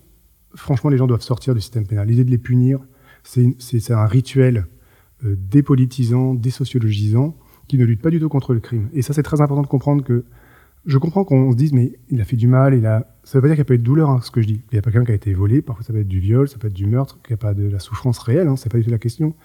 La question, c'est que ce n'est pas la même chose de lutter contre un fait et de punir un fait. C'est-à-dire que si jamais vous avez des gens qui tuent d'autres gens dans les fractions précarisées des milieux populaires, les punir n'empêche pas que des meurtres vont se reproduire. Ce qui empêchera que les meurtres se reproduisent, c'est si vous donnez des politiques de logement, si vous donnez des politiques de, redistribution, si vous changez les conditions de vie des gens, alors effectivement, vous allez diminuer le niveau de meurtre dans une société. Mais ça veut dire que vous luttez pas contre le meurtre en mettant des gens en prison. En fait, vous, laissez les meurtres se produire et en plus vous punissez. Donc vous produisez deux violences. Et la violence pénale, elle n'est pas une lutte contre les violences sociales, elle est seulement un redoublement ou une, une, violence qui suit la violence, qui, produit, qui, qui, qui, qui, comment dire, qui, prolonge la violence. Et moi, je pense qu'il faut opposer à ça des transformations des structures sociales et faire en sorte que quand il y a de la souffrance, quand il y a un, délit, quand il y a un crime, etc., on s'interroge sur quel type de structure sociale, quel type de, contexte, quel type d'environnement a produit cette, euh, cette action et que c'est la transformer qui est la justice, ce qu'on peut appeler une justice transformatrice, qui est beaucoup plus un acte important qu'une justice purement euh, punitive. Est-ce qu'il y a des gens qui sont transformables ou réformables? Bah oui, moi je prends toujours l'exemple de Jacques Toubon. c'est quand même une des personnes les plus cheloues et qui montre à quel point les gens sont des rôles sociaux. Quoi. Enfin, c'est principe de la sociologie, c'est qu'on n'a pas d'intériorité, on joue tous des rôles en permanence et qu'on est des productions de, moments et de contextes. Jacques Toubon, c'était un des ministres les plus à droite. Il y avait un texte de Bourdieu, il dit que c'est un péténiste. Il a fait des discours sur le Pax, etc. Il est, c'était la droite dure, c'était contre l'anglais, etc. ministre de la culture et tout, c'était un fou. Bon, il est nommé défenseur des droits il devient euh, pour les migrants, euh, pour les gays, pour les lesbiennes, pour euh, les, gilets jaunes et tout. il est produit par sa fonction. Quoi. Ce type, c'est une fonction à pattes. C'est la preuve qu'en fait, les gens sont seulement les, des rôles et des structures d'interaction qui gens. Et en fait, les gens changent très, très, très, très, très vite. Je vais prendre un exemple peut-être peut plus parlant. drôle de réponse. plus parlant. Je mais... pas du tout à parler de ça. Plus parlant, mais plus extrême. Il y a la question de la libération de Marc Dutroux qui se pose. Ce... Marc Dutroux a passé 25 ans en prison si je suis votre théorie, moi je peux expliquer euh, très tranquillement que Marc Dutroux a été battu par sa mère euh, et que tout a concouru socialement pour qu'il commette ces crimes-là. Il a fait 25 ans de prison aujourd'hui. Est-ce que c'est excessif de dire que cette personne-là ne doit jamais sortir? Alors, je réponds pas à la question comme ça. Mais ce que je réponds, c'est que sur la question des violences sexuelles, qui sont toujours les arguments qui sont pris, et on a raison, parce que dès qu'on aborde la question de la répression, euh, et de la prison, en fait, la question importante, c'est les crimes violents. C'est pas les dealers où tout le monde est d'accord pour les faire sortir, ou les petits, les petits vols, etc., ou le clochard qui vole. Tout le monde sait qu'en fait, la vraie question, c'est les choses très graves, donc les meurtres, les viols, les attentats. Donc c'est évidemment la question qu'il faut poser, et c'est la question qu'il faut s'adresser. Euh, il faut euh, souligner tout de suite que le fait d'être honnête avec ces sujets-là, elle est importante. Par exemple, enfin, je vais pas en parler de ça tout de suite, mais ce que disent beaucoup les gens qui réfléchissent sur la question de l'abolitionnisme carcéral, c'est de dire que, euh, paradoxalement, sur la question des violences sexuelles, euh, on, souligne très, très majoritairement à quel point c'est un problème, notamment les féminicides, par exemple, que ce soit les violences sexuelles, mais qui sont des violences faites aux femmes, ou les viols, etc., à quel point c'est un problème euh, sociopolitique. Donc, il y en a une masse dans la société qui ne sont pas révélées, que ça se produit régulièrement, que c'est lié à plein de phénomènes de la culture masculine, de la promiscuité, de l'image de la femme et tout. Donc, on montre par l'ampleur des chiffres qu'on utilise, à quel point c'est un problème sociopolitique qui se pose.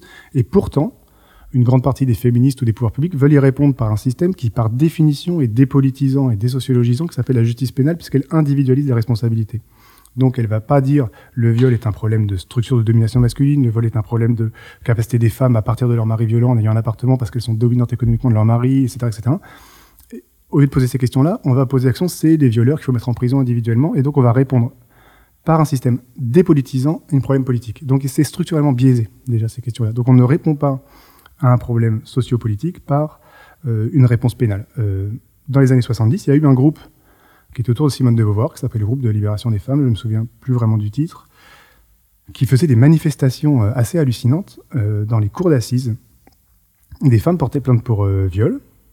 Elles étaient, c'était au moment où il y avait le grand débat sur la reconnaissance du viol, donc elles étaient évidemment favorables à la reconnaissance du viol et au fait que les femmes portent plainte pour viol. Mais ensuite, les victimes elles-mêmes hein, venaient dans les cours d'assises demander la libération des violeurs et se battre contre le procureur en disant pas en notre nom, pas en notre nom. C'est pas la mise en prison de Gérard ou de Jean-Marc qui changera la question de la domination masculine, de la complicité de l'État par rapport à ça, de l'absence de politique d'égalité entre les sexes, etc. Et je pense que ça, c'est très beau de savoir qu'il y a eu un mouvement féministe non punitif.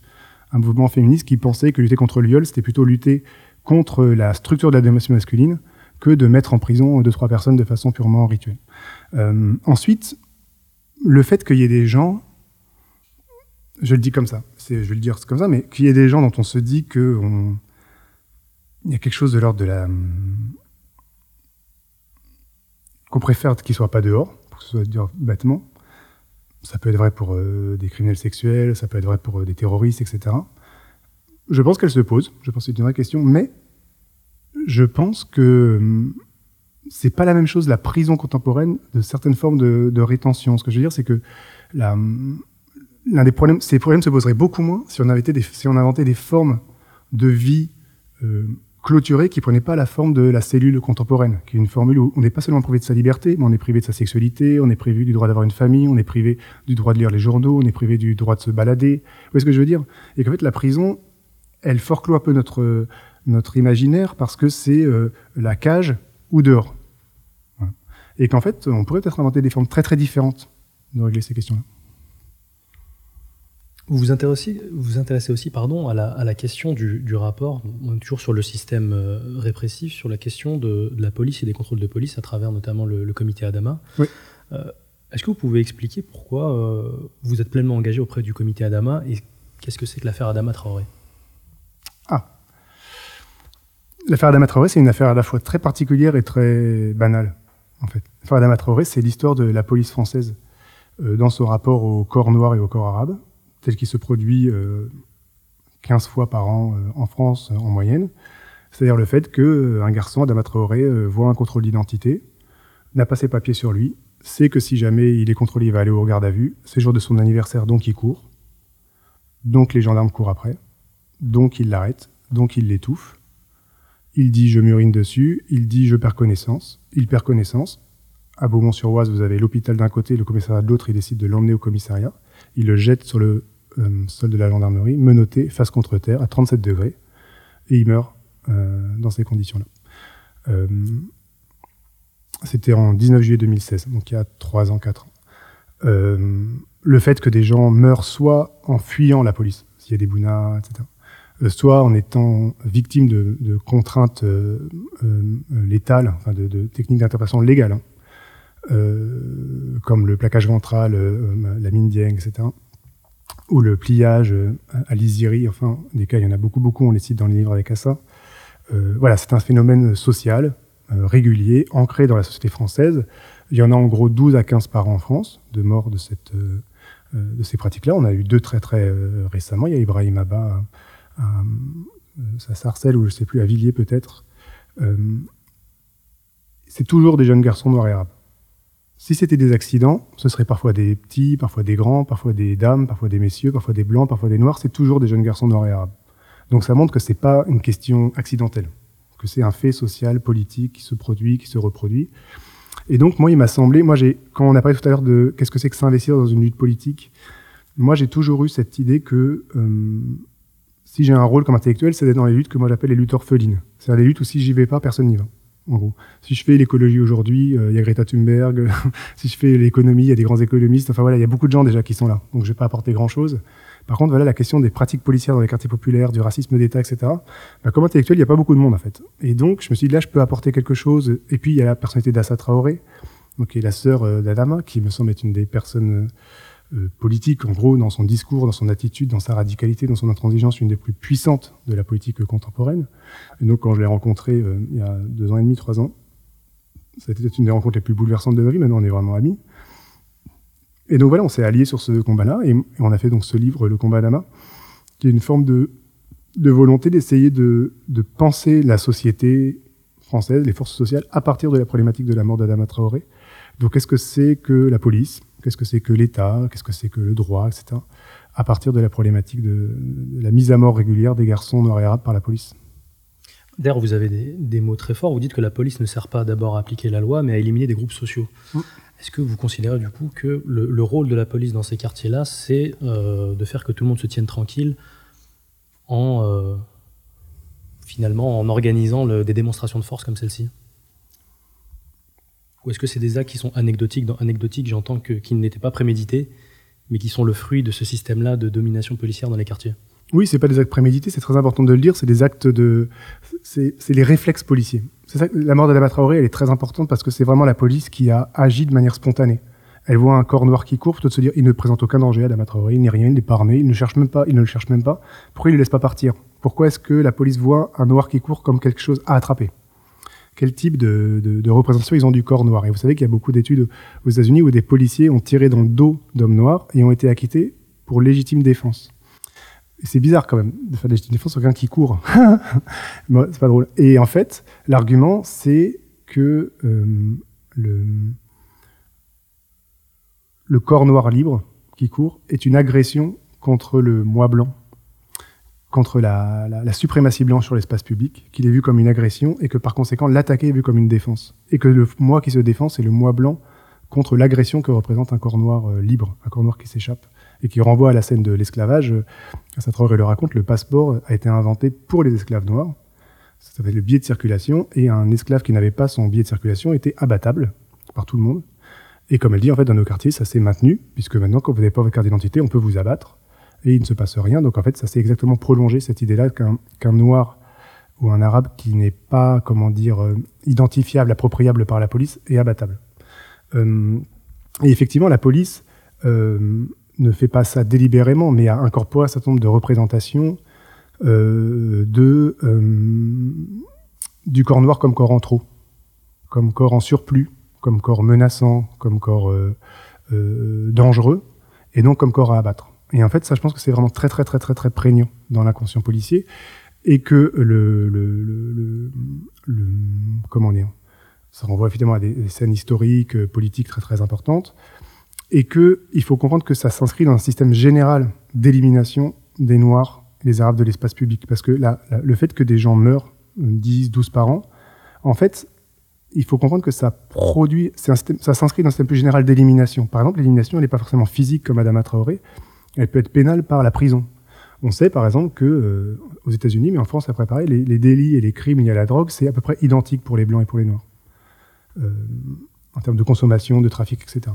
aux États-Unis, par exemple, les hommes noirs sont 20 à 50 fois plus emprisonnés que les blancs pour ces délits-là.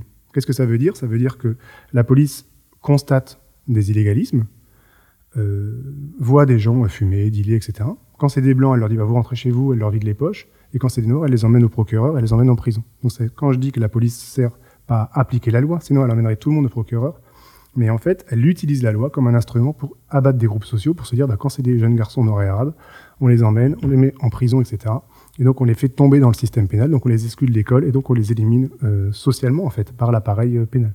Donc en fait, par plein de systèmes, que ce soit par le, le, contrôle d'identité permanent qui produit des assignations à résidence, qui fait que des jeunes garçons, on parle beaucoup dans le livre de, à ça, on parle beaucoup de sentiments d'asphyxier dans son quartier, de pas oser sortir de chez soi parce qu'il y a la BAC, parce qu'il y a la BST, parce qu'on va se faire contrôler cinq fois jusqu'au RER, e parce qu'on va être mal vu à la gare du Nord, etc. Donc on, se met à vivre dans un tout petit espace. Euh, tout ça, c'est des phénomènes d'élimination sociale qui prennent la forme ou physique, ou pénale, ou publique en fait. Et la police s'inscrit par sa présence, par même l'anticipation de sa présence de façon très très puissante sur les, corps et les représentations publiques des jeunes garçons euh, noirs et arabes. C'est très important de penser que c'est bizarre la société parce que c'est très psychique. Et moi je dis par exemple qu'un un blanc, même contrôlé cinq fois par la police, il peut être moins déterminé par la police dans sa vie qu'un noir qui n'aurait jamais été contrôlé, mais qui a toujours eu l'anticipation de finir comme Madame Traoré et qui pour cette raison euh, évite certaines rues, ou sort beaucoup moins, ou sort que en groupe, euh, ou ne se fait pas plaisir de s'habiller en jogging et va s'habiller plus civilement pour ne pas passer pour quelque chose que la, au stéréotype de la police comme quelqu'un d'agressif et tout. Et donc en fait, vous pouvez être déterminé par des représentations dans vos vies. Et donc c'est pour ça qu'on dit avec ça qu'il y a un ordre policier euh, qui est réactualisé à chaque fois qu'il y a un mort pour rappeler aux jeunes garçons arabes, il peut vous arriver ça si vous renvoyez un policier. Et ça, ça transforme toute la vie des gens, en fait. Très très très très très massivement. Et c'est pour ça que la question policière, pour moi, c'est une question centrale et que j'avais dit dans un entretien avec Moulay Lachour que l'affaire Adama Traoré, c'était le centre du monde parce que je pense que la question des pratiques policières, de l'ordre policier, du rapport à l'espace public, à la légitimité, qui est exactement la même question qu'on voit sur l'action du voile aujourd'hui, comment des gens disent à des gens tu n'es pas légitime à bouger, à exister, à vivre, etc. Eh bien, ça produit des rapports différents au simple fait de vivre là où on vit, de se sentir le droit de marcher, pas marcher, le droit de prendre le métro, de pas prendre le métro. Voilà, tout ça, c'est des choses toutes simples, mais qui produisent des effets psychologiques énormes, euh, très très puissants. Et c'est un centre du monde qui n'est pratiquement jamais, euh, euh, comment dire, centralisé à sa juste valeur par la gauche et par les intellectuels. Comment vous expliquez dans ce contexte qu'un policier en France, il est rarement condamné? Alors moi, j'ai un rapport compliqué à cette question-là. Je le dis euh, très simplement parce que moi, je, je, je suis cohérent avec ma pensée qu'on a vue tout à l'heure.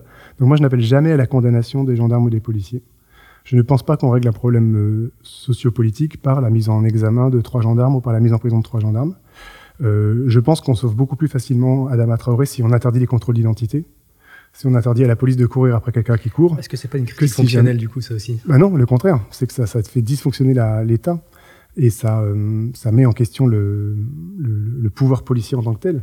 Qu'est-ce qui fait que la police euh, se donne le droit de nous demander nos papiers? C'est un pouvoir énorme. Je ne critique pas seulement le contrôle faciès, je critique l'idée même de contrôle. Le contrôle faciès, c'est une pratique, euh, une, critique fonctionnelle, parce qu'en gros, elle dit si les noirs et les blancs étaient contrôlés pareil, on n'aurait plus rien à dire. Moi, je dis, mais la question, c'est qu'est-ce qui fait que sur un territoire où je vis, la, police qui représente l'État, qui normalement me représente, se donne le droit de me dire qui tu es, pourquoi tu es là, qui es-tu? En fait, il n'y a aucune légitimité au contrôle d'identité en tant que tel. Donc moi, je pense qu'il faut l'abolir. Mais il y a un très beau, je vais le dire comme ça, mais il y a un très très beau... Thierry Lévy, qui était un grand avocat qui est mort il y a 2-3 ans, avait fait une très belle remarque un jour. Il avait dit si vous voulez voir une justice qui fonctionne bien, faut regarder les procès de policiers. Donc il ne parlait pas ça du tout comme un défaut de la justice. Il disait en fait, vous voyez ça, c'est un procès qui fonctionne bien parce que vous avez euh, le procureur qui est très gentil avec euh, l'accusé, qui fait très attention à ce qu'il dit, à sa présomption d'innocence, euh, à sa version des faits, qui par contre est très méchant avec les victimes, qui ne croit pas du tout ce qu'ils disent, qui remet en cause leurs expertises. Vous avez des juges qui trouvent toutes les excuses sociologiques du monde, qui sont très euh, indulgents. Euh. vous avez une protection des droits de la défense qui est très forte, et très souvent vous avez des relax et des acquittements à la fin. Et donc en fait, il disait le, procès de policier, plutôt que de l'utiliser comme un, une catastrophe en disant faut mettre les flics en prison, disons plutôt appliquons ce modèle-là à tout le monde et faisons sortir tout le monde. ce serait plus intelligent de demander à ce que tous les gens en prison soient traités comme les policiers que les policiers traités comme tous les autres. Cette question-là, je la pose parce qu'elle se pose aussi notamment euh, pour des gens qui ne sont pas forcément noirs et arabes, qui est la question des gilets jaunes. On a eu l'impression dans le, dans le débat public qu'il a fallu des mains arrachées ou des gens éborgnés pour que les gens se posent la question de la violence euh, de la police, est-ce qu'elle a été légitime ou non. Est-ce que finalement vous vous êtes resté sur, le, sur euh, votre, euh, votre jugement de base sur, euh, sur les Gilets jaunes qui était qu'ils ne pouvaient pas se réclamer du peuple et que vous en étiez assez méfiant? Ou est-ce que là vous dites qu'il y a peut-être moyen de, entre guillemets, je mets encore une fois, des convergences en termes de lutte entre des gens comme Assa Traoré et des gens comme les Gilets jaunes? Ce qu'on commence à observer, notamment à Beaumont-sur-Oise, où chaque année est commémoré l'anniversaire d'Assa Traoré, d'Adama, pardon, d'Adama Traoré, où des Gilets jaunes sont rendus par exemple. Oui.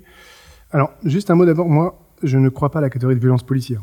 On n'a pas parlé, mais je crois que c'est une catégorie qu'il faut récuser de nos analyses. D'ailleurs, quand tout l'entretien, j'ai parlé beaucoup de pratiques policières ou d'ordre policier, puisque l'idée, enfin, que je, déploie, c'est que la police est par essence violente. C'est la fonction de la police d'utiliser la violence. Et que quand on dit violence policière, on identifie un certain nombre d'actes comme étant violents, mais paradoxalement, donc on déviolentise les actes ordinaires de la police par exemple, quand la police perquisitionne chez quelqu'un, pète sa porte, le met, sort de, tout nu de son lit, le menotte, euh, défonce son appartement, on ne dit pas violence policière. pourtant, c'est une scène extrêmement violente, mais c'est une scène que nous n'appelons pas violente parce que soit elle est légale, soit nous sommes, nous sommes habitués. Et donc, en fait, la catégorie de violence policière est une catégorie démunie de pertinence. Police égale violence. Il n'y a que des violences policières. Et donc, il faut se poser la question de qu'est-ce qui fait que tout d'un coup, on se met à être scandalisé par, par certains actes en plus de la police. Et est-ce que cette euh, critique-là, elle n'est pas justement fonctionnelle? C'est-à-dire qu'elle nous empêche de critiquer l'ordre policier dont ces pratiques sont seulement l'une des euh, euh, comment dire, euh, manifestations extrêmes, mais pas du tout un, truc à part par rapport à la police. Et sur les Gilets jaunes, alors, moi, j'ai soutenu les Gilets jaunes depuis le début. On a fait le, deuxième acte avec le comité Adama quand on a appelé à Saint-Lazare à rejoindre les Gilets jaunes. On était là. J'ai fait plusieurs manifestations en novembre, décembre, janvier. Donc, c'est un mouvement dans lequel je me suis pleinement reconnu. Je ne pense pas que la convergence se fasse sur la question policière. Euh, euh, je pense qu'au contraire, même, je le dis très honnêtement, mais je pense que le fait de dire qu'il y a eu une expérimentation dans les quartiers et que maintenant les gilets jaunes ils sont frappés par ça, donc ils se rendent compte qu'ils ont un peu oublié les quartiers, c'est encore de l'ethnocentrisme et même de l'impérialisme intellectuel, parce que ça suppose que les violences, en gros, on fonde la solidarité sur l'homologie. Il faudrait qu'on subisse la même chose pour reconnaître la violence des autres. Mais en fait, c'est beaucoup plus intéressant de reconnaître l'écart. Et moi, je pense que être victime en manifestation, parce qu'on manifeste, euh, de tirs de LBD dans la tête, etc., c'est une violence extrême. Il n'y a aucun doute là-dessus. Mais c'est très très différent des violences qui sont faites au simple fait qu'on vit dans son quartier et parce qu'on est noir ou arabe. C'est pas la même chose d'avoir le droit de ne pas aller en manifestation ou d'y aller, d'y aller et de se faire tirer dessus que de vivre chez soi et de se faire tirer dessus ou tuer dans son quartier. C'est pas la même chose ontologiquement, c'est pas les mêmes effets, c'est pas les mêmes logiques, c'est pas les mêmes euh, policiers souvent d'ailleurs. Et donc en fait, moi je pense qu'il y a une forme de, biais dont il faut se méfier, qui est le biais homogénéisant. C'est c'est pas la même politique, une, pratique de en gros d'utilisation de la police par l'État pour euh, renvoyer une manifestation chez elle, et de police qui contrôle les vies et les ontologiquement un certain nombre de gens qui n'ont même pas le choix de pas être là et qui sont renvoyés à la précarité, à la mort, etc. Par contre, la convergence entre les quartiers et les gilets jaunes, elle se fait euh, pas sur la question de la police, mais sur la question euh, substantielle de l'ordre social, c'est-à-dire en fait ce que les jaunes ont posé. Le film de Ruffin, pour ça, a été un très beau film, Je veux du soleil, que moi j'ai beaucoup beaucoup aimé. Ben, c'est la question de la santé, c'est la question du transport, qui est une question très importante, la de l'enclavement, le fait d'avoir des longues distances. Et l'un des arguments qui a beaucoup été défendu, c'est que dans les quartiers, beaucoup beaucoup de, mamans, de femmes sont femmes de ménage. Ce qui veut dire que soit elles partent très tôt le matin, soit elles reviennent très tard le soir, et elles ont deux heures le matin, elles reviennent très très tard, etc. Et donc cette question de l'enclavement, de la difficulté à circuler, du sentiment d'être complètement euh enfin, dépossédé d'une capacité à se mouvoir, euh, la, précarité économique, la désertion des services publics, là, ce que les, gens des, ronds-points et ce que les quartiers subissent, c'est souvent très proche. Et donc là, il y a des homologies euh, substantielle à établir. C'est même pas une convergence, c'est une identité. Et comme Assal dit, euh, euh, nous, on est Gilets jaunes depuis 20 ans. En fait, la lutte des quartiers, les révoltes de 2005, c'est des Gilets jaunes. Est-ce que vous craignez, ou vous craignez pas d'ailleurs peut-être, une, une, dérive un petit peu, je, vais, je, vais, surveiller mes termes, entre guillemets fascisante chez les Gilets jaunes? Vous avez notamment pris à partir Juan Branco sur son dernier livre. C'est quoi que vous lui reprochez? Moi, je ne parle pas de lui. Vous ne voulez pas lui parler? Non. D'accord. Finalement, est-ce que cette vision des choses, c'est pas une. Est-ce qu'en France, on n'a pas du mal avec euh, le peuple avec un petit p? Encore une fois, je vais utiliser les termes de l'ennemi, mais c'est les termes qui décrivent le mieux. Est-ce qu'on s'imagine pas un peuple avec un P majuscule Et est-ce que euh, finalement la République française, elle n'a pas du mal avec euh, et la diversité des opinions et la et le l'expression de ces opinions différentes? On a l'impression vraiment qu'on on assiste à une criminalisation, croissante pardon, du droit de manifester, par exemple, une réduction des champs des libertés. Vous faites d'ailleurs dans, dans dans votre ouvrage L'art de la révolte sur Snowden à Saint Manning l'éloge de la de l'anonymité. Est-ce que finalement ça va pas devenir de plus en plus dangereux d'aller manifester sur sa personne avec son nom?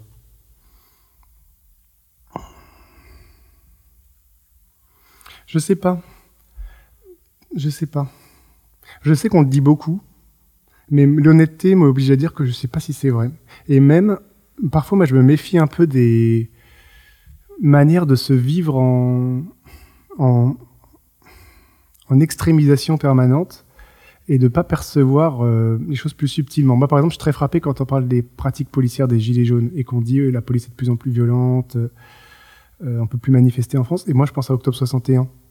Je pense à 150, 200 Algériens, même des enfants, jetés dans la Seine, tués par la police de Papon, la police républicaine, etc. Je me dis, franchement, c'est plutôt pire il y a 40 ans que maintenant. Je pense à octobre 67 en Guadeloupe, il y a eu 90 morts. On n'en parle pas comme c'est des Noirs, etc. Mais franchement, en, 68, il y a eu des gens qui ont perdu des deuils, avec des grenades, euh, des militants étudiants, etc. Donc, est-ce que notre manière de penser, par exemple, que la police c'est de pire en pire, c'est pas une manière d'être tributaire d'une certaine image de la police comme n'ayant pas toujours été ça? Et en fait, de façon euh, perverse, je sais pas comment dire, euh, de faire l'éloge de la police. En gros, en disant, avant, la police, elle était bien, elle respectait nos libertés, elle ne tirait pas trop dessus. Puis maintenant, elle se déchaîne. Alors qu'en fait, la police, elle a toujours été ça. Elle a toujours tué les gens, toujours mutilé les gens, toujours tapé les gens. Enfin, j'ai revu le, film récemment d'Olivia Sayas, euh, euh, l'après-mai, je sais plus comment ça s'appelle. Vous voyez, il y avait les Mao qui manifestaient, bah, la police, elle les prenait, puis elle les tapait euh, un par un, quoi. Mais je veux dire en mode à l'ancienne, quoi. Euh. Enfin, donc en fait, moi, j'ai l'impression qu'on est toujours tributaire d'une forme d'état. On n'arrive pas à réaliser ce que c'est que la police ou ce que c'est que l'État. Et comme on veut pas croire que l'État c'est ça, l'État c'est la guerre à la manifestation, l'État c'est la blessure, l'État c'est la mutilation, on invente toujours des récits comme si on était en train de devenir dans un état de pire en pire, qui suppose qu'avant c'était pas ça, alors que ça l'était déjà, qui est une manière pour nous de sauver l'essence de la police ou de l'État, comme aurait pu ne pas être ça.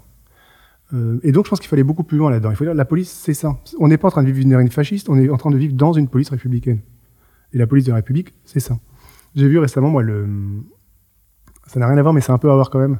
La série Netflix sur les, les Romanov. Je sais pas si vous l'avez l'avez vu, sur la, la, la fin de Le Dernier Tsar, etc. Non, le, le côté un petit peu pseudo-documentaire et Ouais, série, moi, j'ai du mal un peu. Moi, j'adore. c'est mon côté un peu. euh, bon.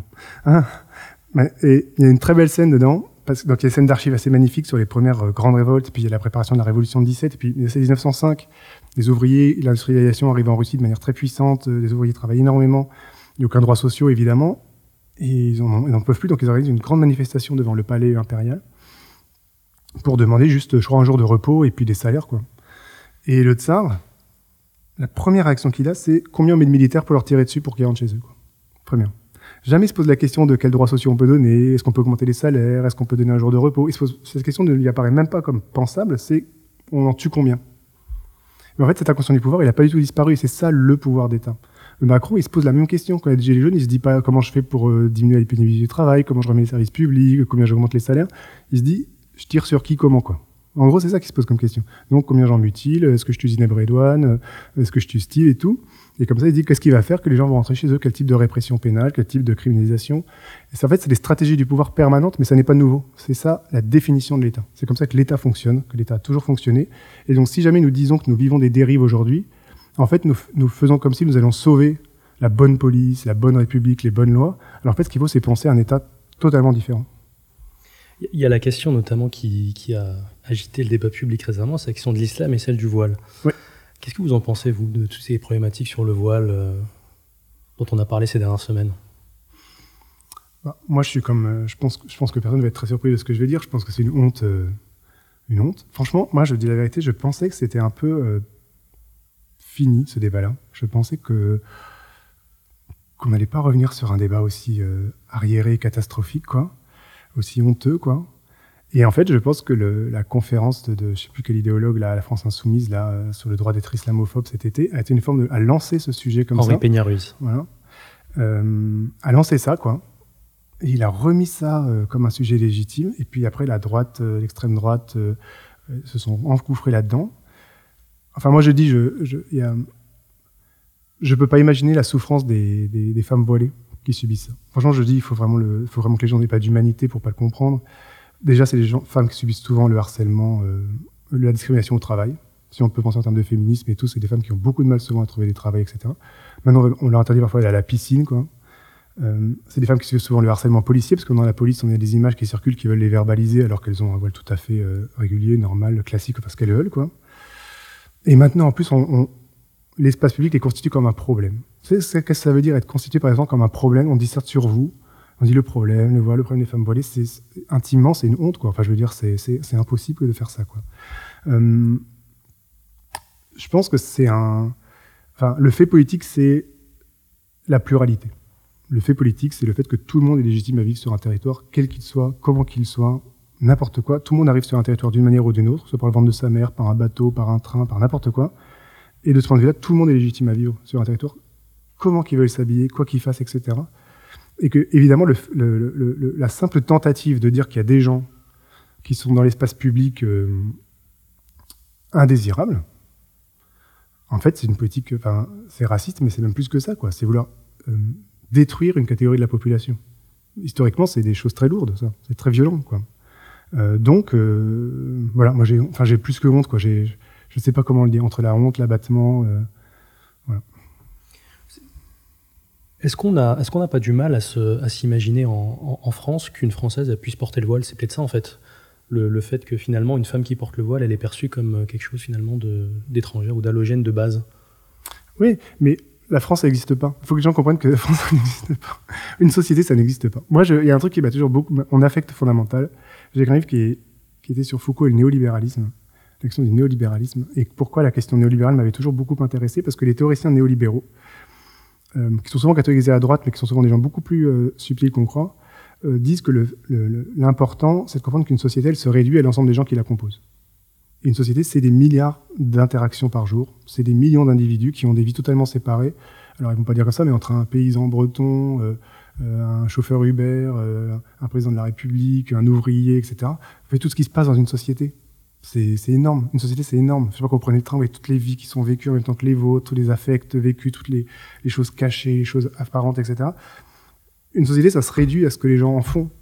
C'est un territoire, c'est des papiers, point. C'est rien d'autre. Donc, peut-être que dans, je sais pas, mais moi je le dis comme ça, mais quand les gens s'opposent à la théorie du, d'un remplacement, je sais pas quoi, en disant mais c'est fictif, il euh, y a pas, je dis mais on s'en fout. Je veux dire, si jamais dans 100 ans la France, il y avait que des Noirs, des Arabes tous volés, bah tant pis, on s'en fout. Enfin tant pis, tout tant mieux, j'en sais rien. C'est un territoire, c'est, ce que c'est. Il y a rien d'autre que c'est ce que c'est. Il y a pas de, il y a pas d'essence. Il y a, hum, c'est ce que c'est ça, me fait un petit peu penser à finalement vous êtes euh, en accord avec Héraclite qui dit qu'on se baigne jamais deux fois dans le même fleuve. Finalement pour vous la France n'a pas d'essence. Ça, ça, veut dire qu'elle peut changer euh, sociologiquement, elle peut changer ethniquement, ça restera ce territoire qu'on a appelé la France sans aucune différence. Oui, mais moi je suis pour l'abolition du mot France. En fait, euh, c'est rien quoi.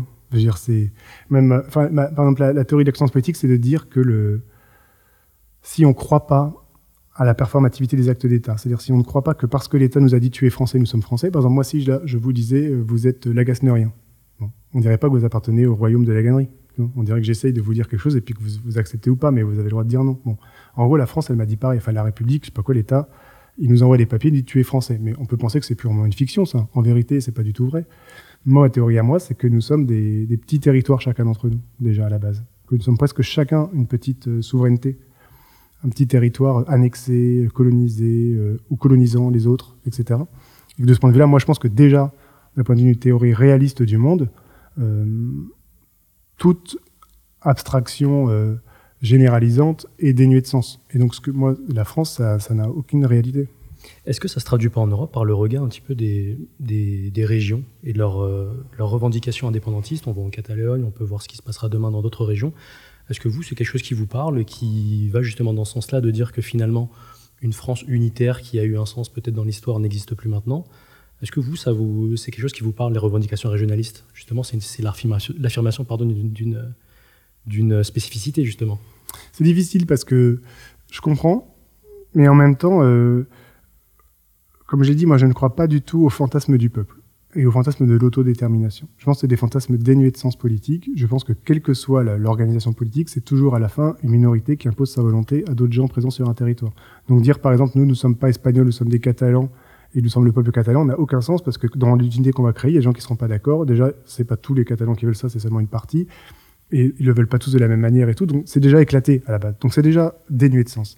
Moi, je pense que les affects politiques, ils doivent se, greffer sur les problèmes euh, substantialistes, c'est-à-dire sur les problèmes euh, d'égalité sociale, de liberté, d'émancipation, de transformation des structures sociales et symboliques, que la question de dans quelle entité nous vivons politiquement, elle est dénuée de sens. L'idée de d'où nous vient la loi est dénuée de sens. C'est pour ça, par exemple, quand je dis le, les gens qui s'opposent à l'Europe en disant la souveraineté populaire française, c'est l'Europe qui veut faire nos lois, la Compagnie des droits de l'homme, ou le Parlement européen, ou la Commission européenne. Bon, et disent il faut retrouver la souveraineté des Français, etc. Bon, Mélenchon peut dire ça parfois. Bon, moi, je pense que c'est vraiment un concept absurde. Je dis la souveraineté populaire, ça veut juste dire que, en gros, analytiquement, ça veut dire qu'on accepte que ce soit par exemple des Versaillais qui nous imposent notre volonté. Donc par exemple moi, ce serait euh, la bourgeoisie versaillaise ou les ouvriers du Nord ou je sais pas quoi qui pourraient, mais pas un Allemand. Je veux dire, euh, qu'est-ce que ça peut me faire? En vérité, euh, je m'en fiche moi. Soit un Allemand, un Bruxellois ou un, Français du Nord. Le concept de souveraineté nationale, il veut juste dire qu'on accepte d'être dominé que par des gens qui ont les mêmes papiers que nous, mais qu'on n'accepte pas d'être dominé par un, Allemand, en fait, ou un, Belge. Mais ça, ça n'a aucun sens. C'est un d'ailleurs, c'est tangent à l'essentialisme et donc, en un certain sens, au racisme. Moi, je pense que ce qui est problématique, c'est pas que d'autres nous dominent, parce que c'est le fait politique, ça. La manière, le problème, c'est comment on est dominé et quel type de domination on subit. C'est la seule chose qui compte. Et donc, il faut absolument toujours essayer de regreffer les affects politiques sur les questions de justice sociale et les dé euh, en fait. Et je pense que vraiment ça, dans le livre sur l'art de la révolte, je dis ça, la dénationalisation des esprits. C'est-à-dire que les gens arrêtent de penser en termes de nation, de corps politique, de souveraineté, de peuple, pour essayer de se penser beaucoup plus en termes d'individus qui agissent pour essayer d'être le moins gouverné possible et le moins injustement possible. C'est vraiment ça la subjectivité contemporaine et c'est pour ça que je crois beaucoup à l'idée d'international, de penser de façon internationale les problèmes, la migration, le climat. Et j'ai dit par exemple que l'une des incarnations contemporaines de la formule marxiste de l'international, c'est Wikileaks, qui est précisément un lieu comme ça d'alliance entre des gens anonymes euh, de la Chine, euh, d'Afrique, d'Amérique du Sud, de, de l'Islande, des États-Unis, pour s'allier, pour essayer de, mettre à mal les, principes de domination étatique. Et je pense que c'est vraiment ça le, le, le, le, le point de rupture aujourd'hui dans la gauche, c'est qui arrive à sortir directement de la problématique nationale pour penser les sujets internationalement et donc directement les transformer, ou alors qui rabat tout sur des problématiques, euh, des signifiants vides en fait, qui sont des signifiants politiques, euh, tout ça et qui à ce moment-là euh, perd du temps et nous, nous met dans des fausses problématiques. Moi, je suis frappé justement au contraire du, regain avec lequel les gens se réapproprient les emblèmes nationaux, leur nationalité et leur identité. On peut le voir hier en Algérie par exemple, au Chili ou même, ou même à Hong Kong, même les Gilets jaunes avec euh, des, des, marées de, de drapeaux euh, tricolores. Comment vous expliquez que finalement que le, votre gauche va dans un certain sens et finalement les révoltes populaires vont dans un autre? Mais oui, c'est vrai. Hein. C'est peut-être que les mythes, ils, ont le, ils sont à ce point puissants qu'ils qu'ils continuent à, à mobiliser les imaginaires finalement. Oui, absolument. Mais ça veut dire que le rôle de l'intellectuel, il n'est pas forcément de les ratifier, peut être de les combattre et de savoir que les gens se trompent et de leur dire qu'ils se trompent.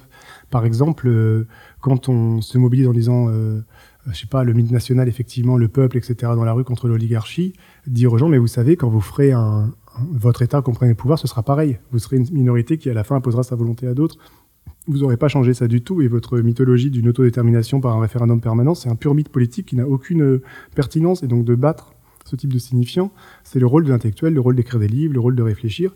Et vous avez toujours deux types d'intellectuels. Vous avez des intellectuels qui vont flatter les gens euh, et qui vont aller dans le sens de ce qu'ils disent spontanément, euh, leur faire plaisir, etc. Mais qui en fait, moi je crois, perpétuent des, manières mythologiques de poser les problèmes et je le dis, je pense que par exemple, le, le signifiant démocratie, par exemple, qu'on emploie tout le temps, euh, plus de démocratie, être en démocratie, nous ne sommes pas en démocratie, pour moi, c'est devenu maintenant un signifiant vide. C'est-à-dire, je pense que quand on analyse concrètement ce que c'est que le vote, ce que c'est que l'expression électorale, l'idée démocratique est une idée mystificatrice. C'est-à-dire que nous ne vivons pas en démocratie et nous ne vivrons jamais en démocratie. C'est-à-dire l'idée d'un peuple qui se gouverne lui-même n'a aucun sens d'un point de vue sociologique et que par conséquent, nous devons réfléchir à d'autres types de régimes politiques aujourd'hui, à d'autres manières de penser les régimes politiques. Et donc moi, quand je vois des peuples des, individus, des parties en fait d'un espace qui se mobilisent avec ces signifiants euh, totalisants pour euh, s'accaparer l'appareil répressif d'État. En fait, je, pense que le, but est plutôt d'essayer de, casser ces mythes pour euh, passer directement à l'étape supérieure. Je prends dans mon livre l'exemple de, dans l'action politique l'exemple de, l'Afrique du Sud, euh, qui est un exemple difficile, mais je sais que par exemple, c'est une discussion importante et je mets du temps parce que c'est très dur à dire, mais Nelson Mandela a fondé la critique de l'apartheid sur le fait qu'il fallait faire une constitution pour tous les Africains du Sud. Et il a fait une révolution que Derrida appelle euh, procéduraliste, c'est-à-dire il a dit en gros il faut faire une constitution avec euh, les Noirs et les Blancs contre l'apartheid, etc. Et il a abordé les problèmes de manière, euh, comme on peut dire là, en termes de peuple, en termes de démocratie collective, etc., libérale et tout.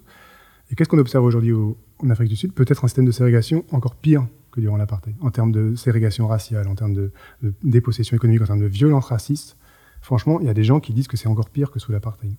Euh, donc ça veut dire quoi? C'est-à-dire qu'on peut changer les structures juridico-politiques, on peut faire l'égalité des droits, on peut faire des gens qui votent, et pourtant que socialement, racialement, économiquement, les systèmes de domination se sont complètement maintenus. C'est-à-dire qu'il y a une forme d'autonomie en fait des structures sociales et raciales par rapport aux structures économiques et par rapport aux structures politiques et juridiques. Et donc moi, la théorie du livre, elle est de dire, le problème n'est pas la constitution, en réalité. Le problème, c'est l'égalité réelle. Et il ne faut pas que les problématiques mystificatrice et formelle de le peuple prend le pouvoir, fasse que nous passons notre temps à parler de ça plutôt que de parler de comment est-ce qu'on transforme le monde pour que les gens vivent mieux. Est-ce que finalement, dans le, dans le monde actuel, on n'est pas arrivé à un, moment politique où on a l'impression qu'il n'y a pas d'horizon, à part les démocraties, euh, entre guillemets, à l'occidental, en France? Est-ce que c'est pas ça qui crée aussi les révoltes sociales? Le sentiment que voter, pas voter, c'est la même chose oui. Le sentiment que Macron, Hollande ou Sarkozy, c'est un petit peu la même chose, et le fait que, on n'arrive pas à réinventer un, autre substrat politique qui permet de prendre en compte les, euh, les individualités et leurs envies. Tout à fait d'accord. Moi, je pense que ce qu'on vit, vous savez, il y avait, bon, c'est pas intéressant, il y avait des gens qui avaient dit que c'était la fin de l'histoire, euh, Fukuyama, etc. En fait, moi, je pense qu'effectivement, on vit un moment aujourd'hui où on sait que la démocratie libérale, euh, il faut inventer autre chose. En fait, et de fait, il faut comprendre que la démocratie libérale, elle a produit, euh, ça fait partie de son histoire, euh, Trump, Bolsonaro, Orban, les fascistes en Autriche. ouais, exactement. En fait, partout, partout, Macron. Et donc, en fait, partout, partout, vous avez une domination aujourd'hui, non pas de la raison, de la paix sociale, tout ça, mais vous avez des fascistes au pouvoir partout, enfin, dans vraiment beaucoup, beaucoup d'endroits. Et donc, on constate une forme d'angoisse, en fait, par rapport à ce système qui produit ça. Et moi, je pense qu'en fait, il y a deux. Si on comprend que c'est la manière dont ces régimes sont fondés est fondamentalement euh, fausse. C'est en gros un droit formel qui en fait agit pour la reproduction des inégalités, l'idée de peuple alors qu'il n'y a pas de peuple, etc. Donc il faut réinventer des régimes honnêtes. Moi je pense qu'il y a deux enjeux très importants en fait. Il y a d'abord l'enjeu de la vérité, parce que c'est un sujet sur lequel on a du mal à parler en politique, mais je crois que l'une chose qui fera beaucoup de gens, c'est l'écart entre les connaissances produites par la recherche et la politique. Quand on sait les choses par exemple sur la migration, sur l'environnement, sur le climat, sur les drogues, etc., sur la santé, sur la prison. Vous avez des recherches en sciences sociales qui sont énormes, en, climatologie, en biologie, etc., qui sont énormes, que les chercheurs savent, ils savent ce qu'il faut faire, ils savent qu'il y a des problèmes et tout. Les hommes politiques continuent des discours complètement déconnectés, complètement absurdes, mettre 40 ans à réaliser des enquêtes scientifiques et tout, mentent, on l'a vu là sur Notre-Dame, les investigations de Mediapart assez ahurissantes quand même sur l'incendie à Notre-Dame, comment ils mentent même sanitairement et tout. Bon, vous avez un écart trop grand entre la vérité euh, objective et la, forme de la décision politique. Moi, je pense que réfléchir à des systèmes où la vérité deviendrait plus contraignante, c'est-à-dire qu'en fait, on dégouvernementaliserait la politique pour la faire entrer dans les systèmes de, rapport avec la vérité, franchement, je pense que c'est un, objectif politique très important. Et l'autre chose, c'est l'action du droit, de la rationalité juridique, des cours européennes. C'est-à-dire le fait que vous devez avoir un gouvernement beaucoup puissant des juges qui doivent être capables de s'opposer au gouvernement, d'imposer des volontés fondées sur la rationalité juridique, sur le, euh, la générosité, sur euh, les droits euh, fondamentaux, etc. Et je pense qu'en en fait, moi je dis, hein, en fait, la seule chose qui me semble intéressante dans l'aspiration le, des Gilets jaunes au référendum permanent, au fond, c'est ne plus gouverner. C'est l'abolition de la politique. Et en fait, vous avez toujours deux images un peu dans la, dans la gauche, si on veut. Vous avez ceux qui vont aller vers un, une espèce de politique permanente, faire des assemblées, des communes, des ZAD, etc. On fait de la politique tous les jours. Et ceux qui sont plutôt comme moi, qui pensent que l'horizon, ça doit être euh, la fin de la politique de la couverture du livre du film de Ruffin, Jeu du soleil et de Gilles Perret. C'est une femme qui jette son gilet jaune et qui part à la plage.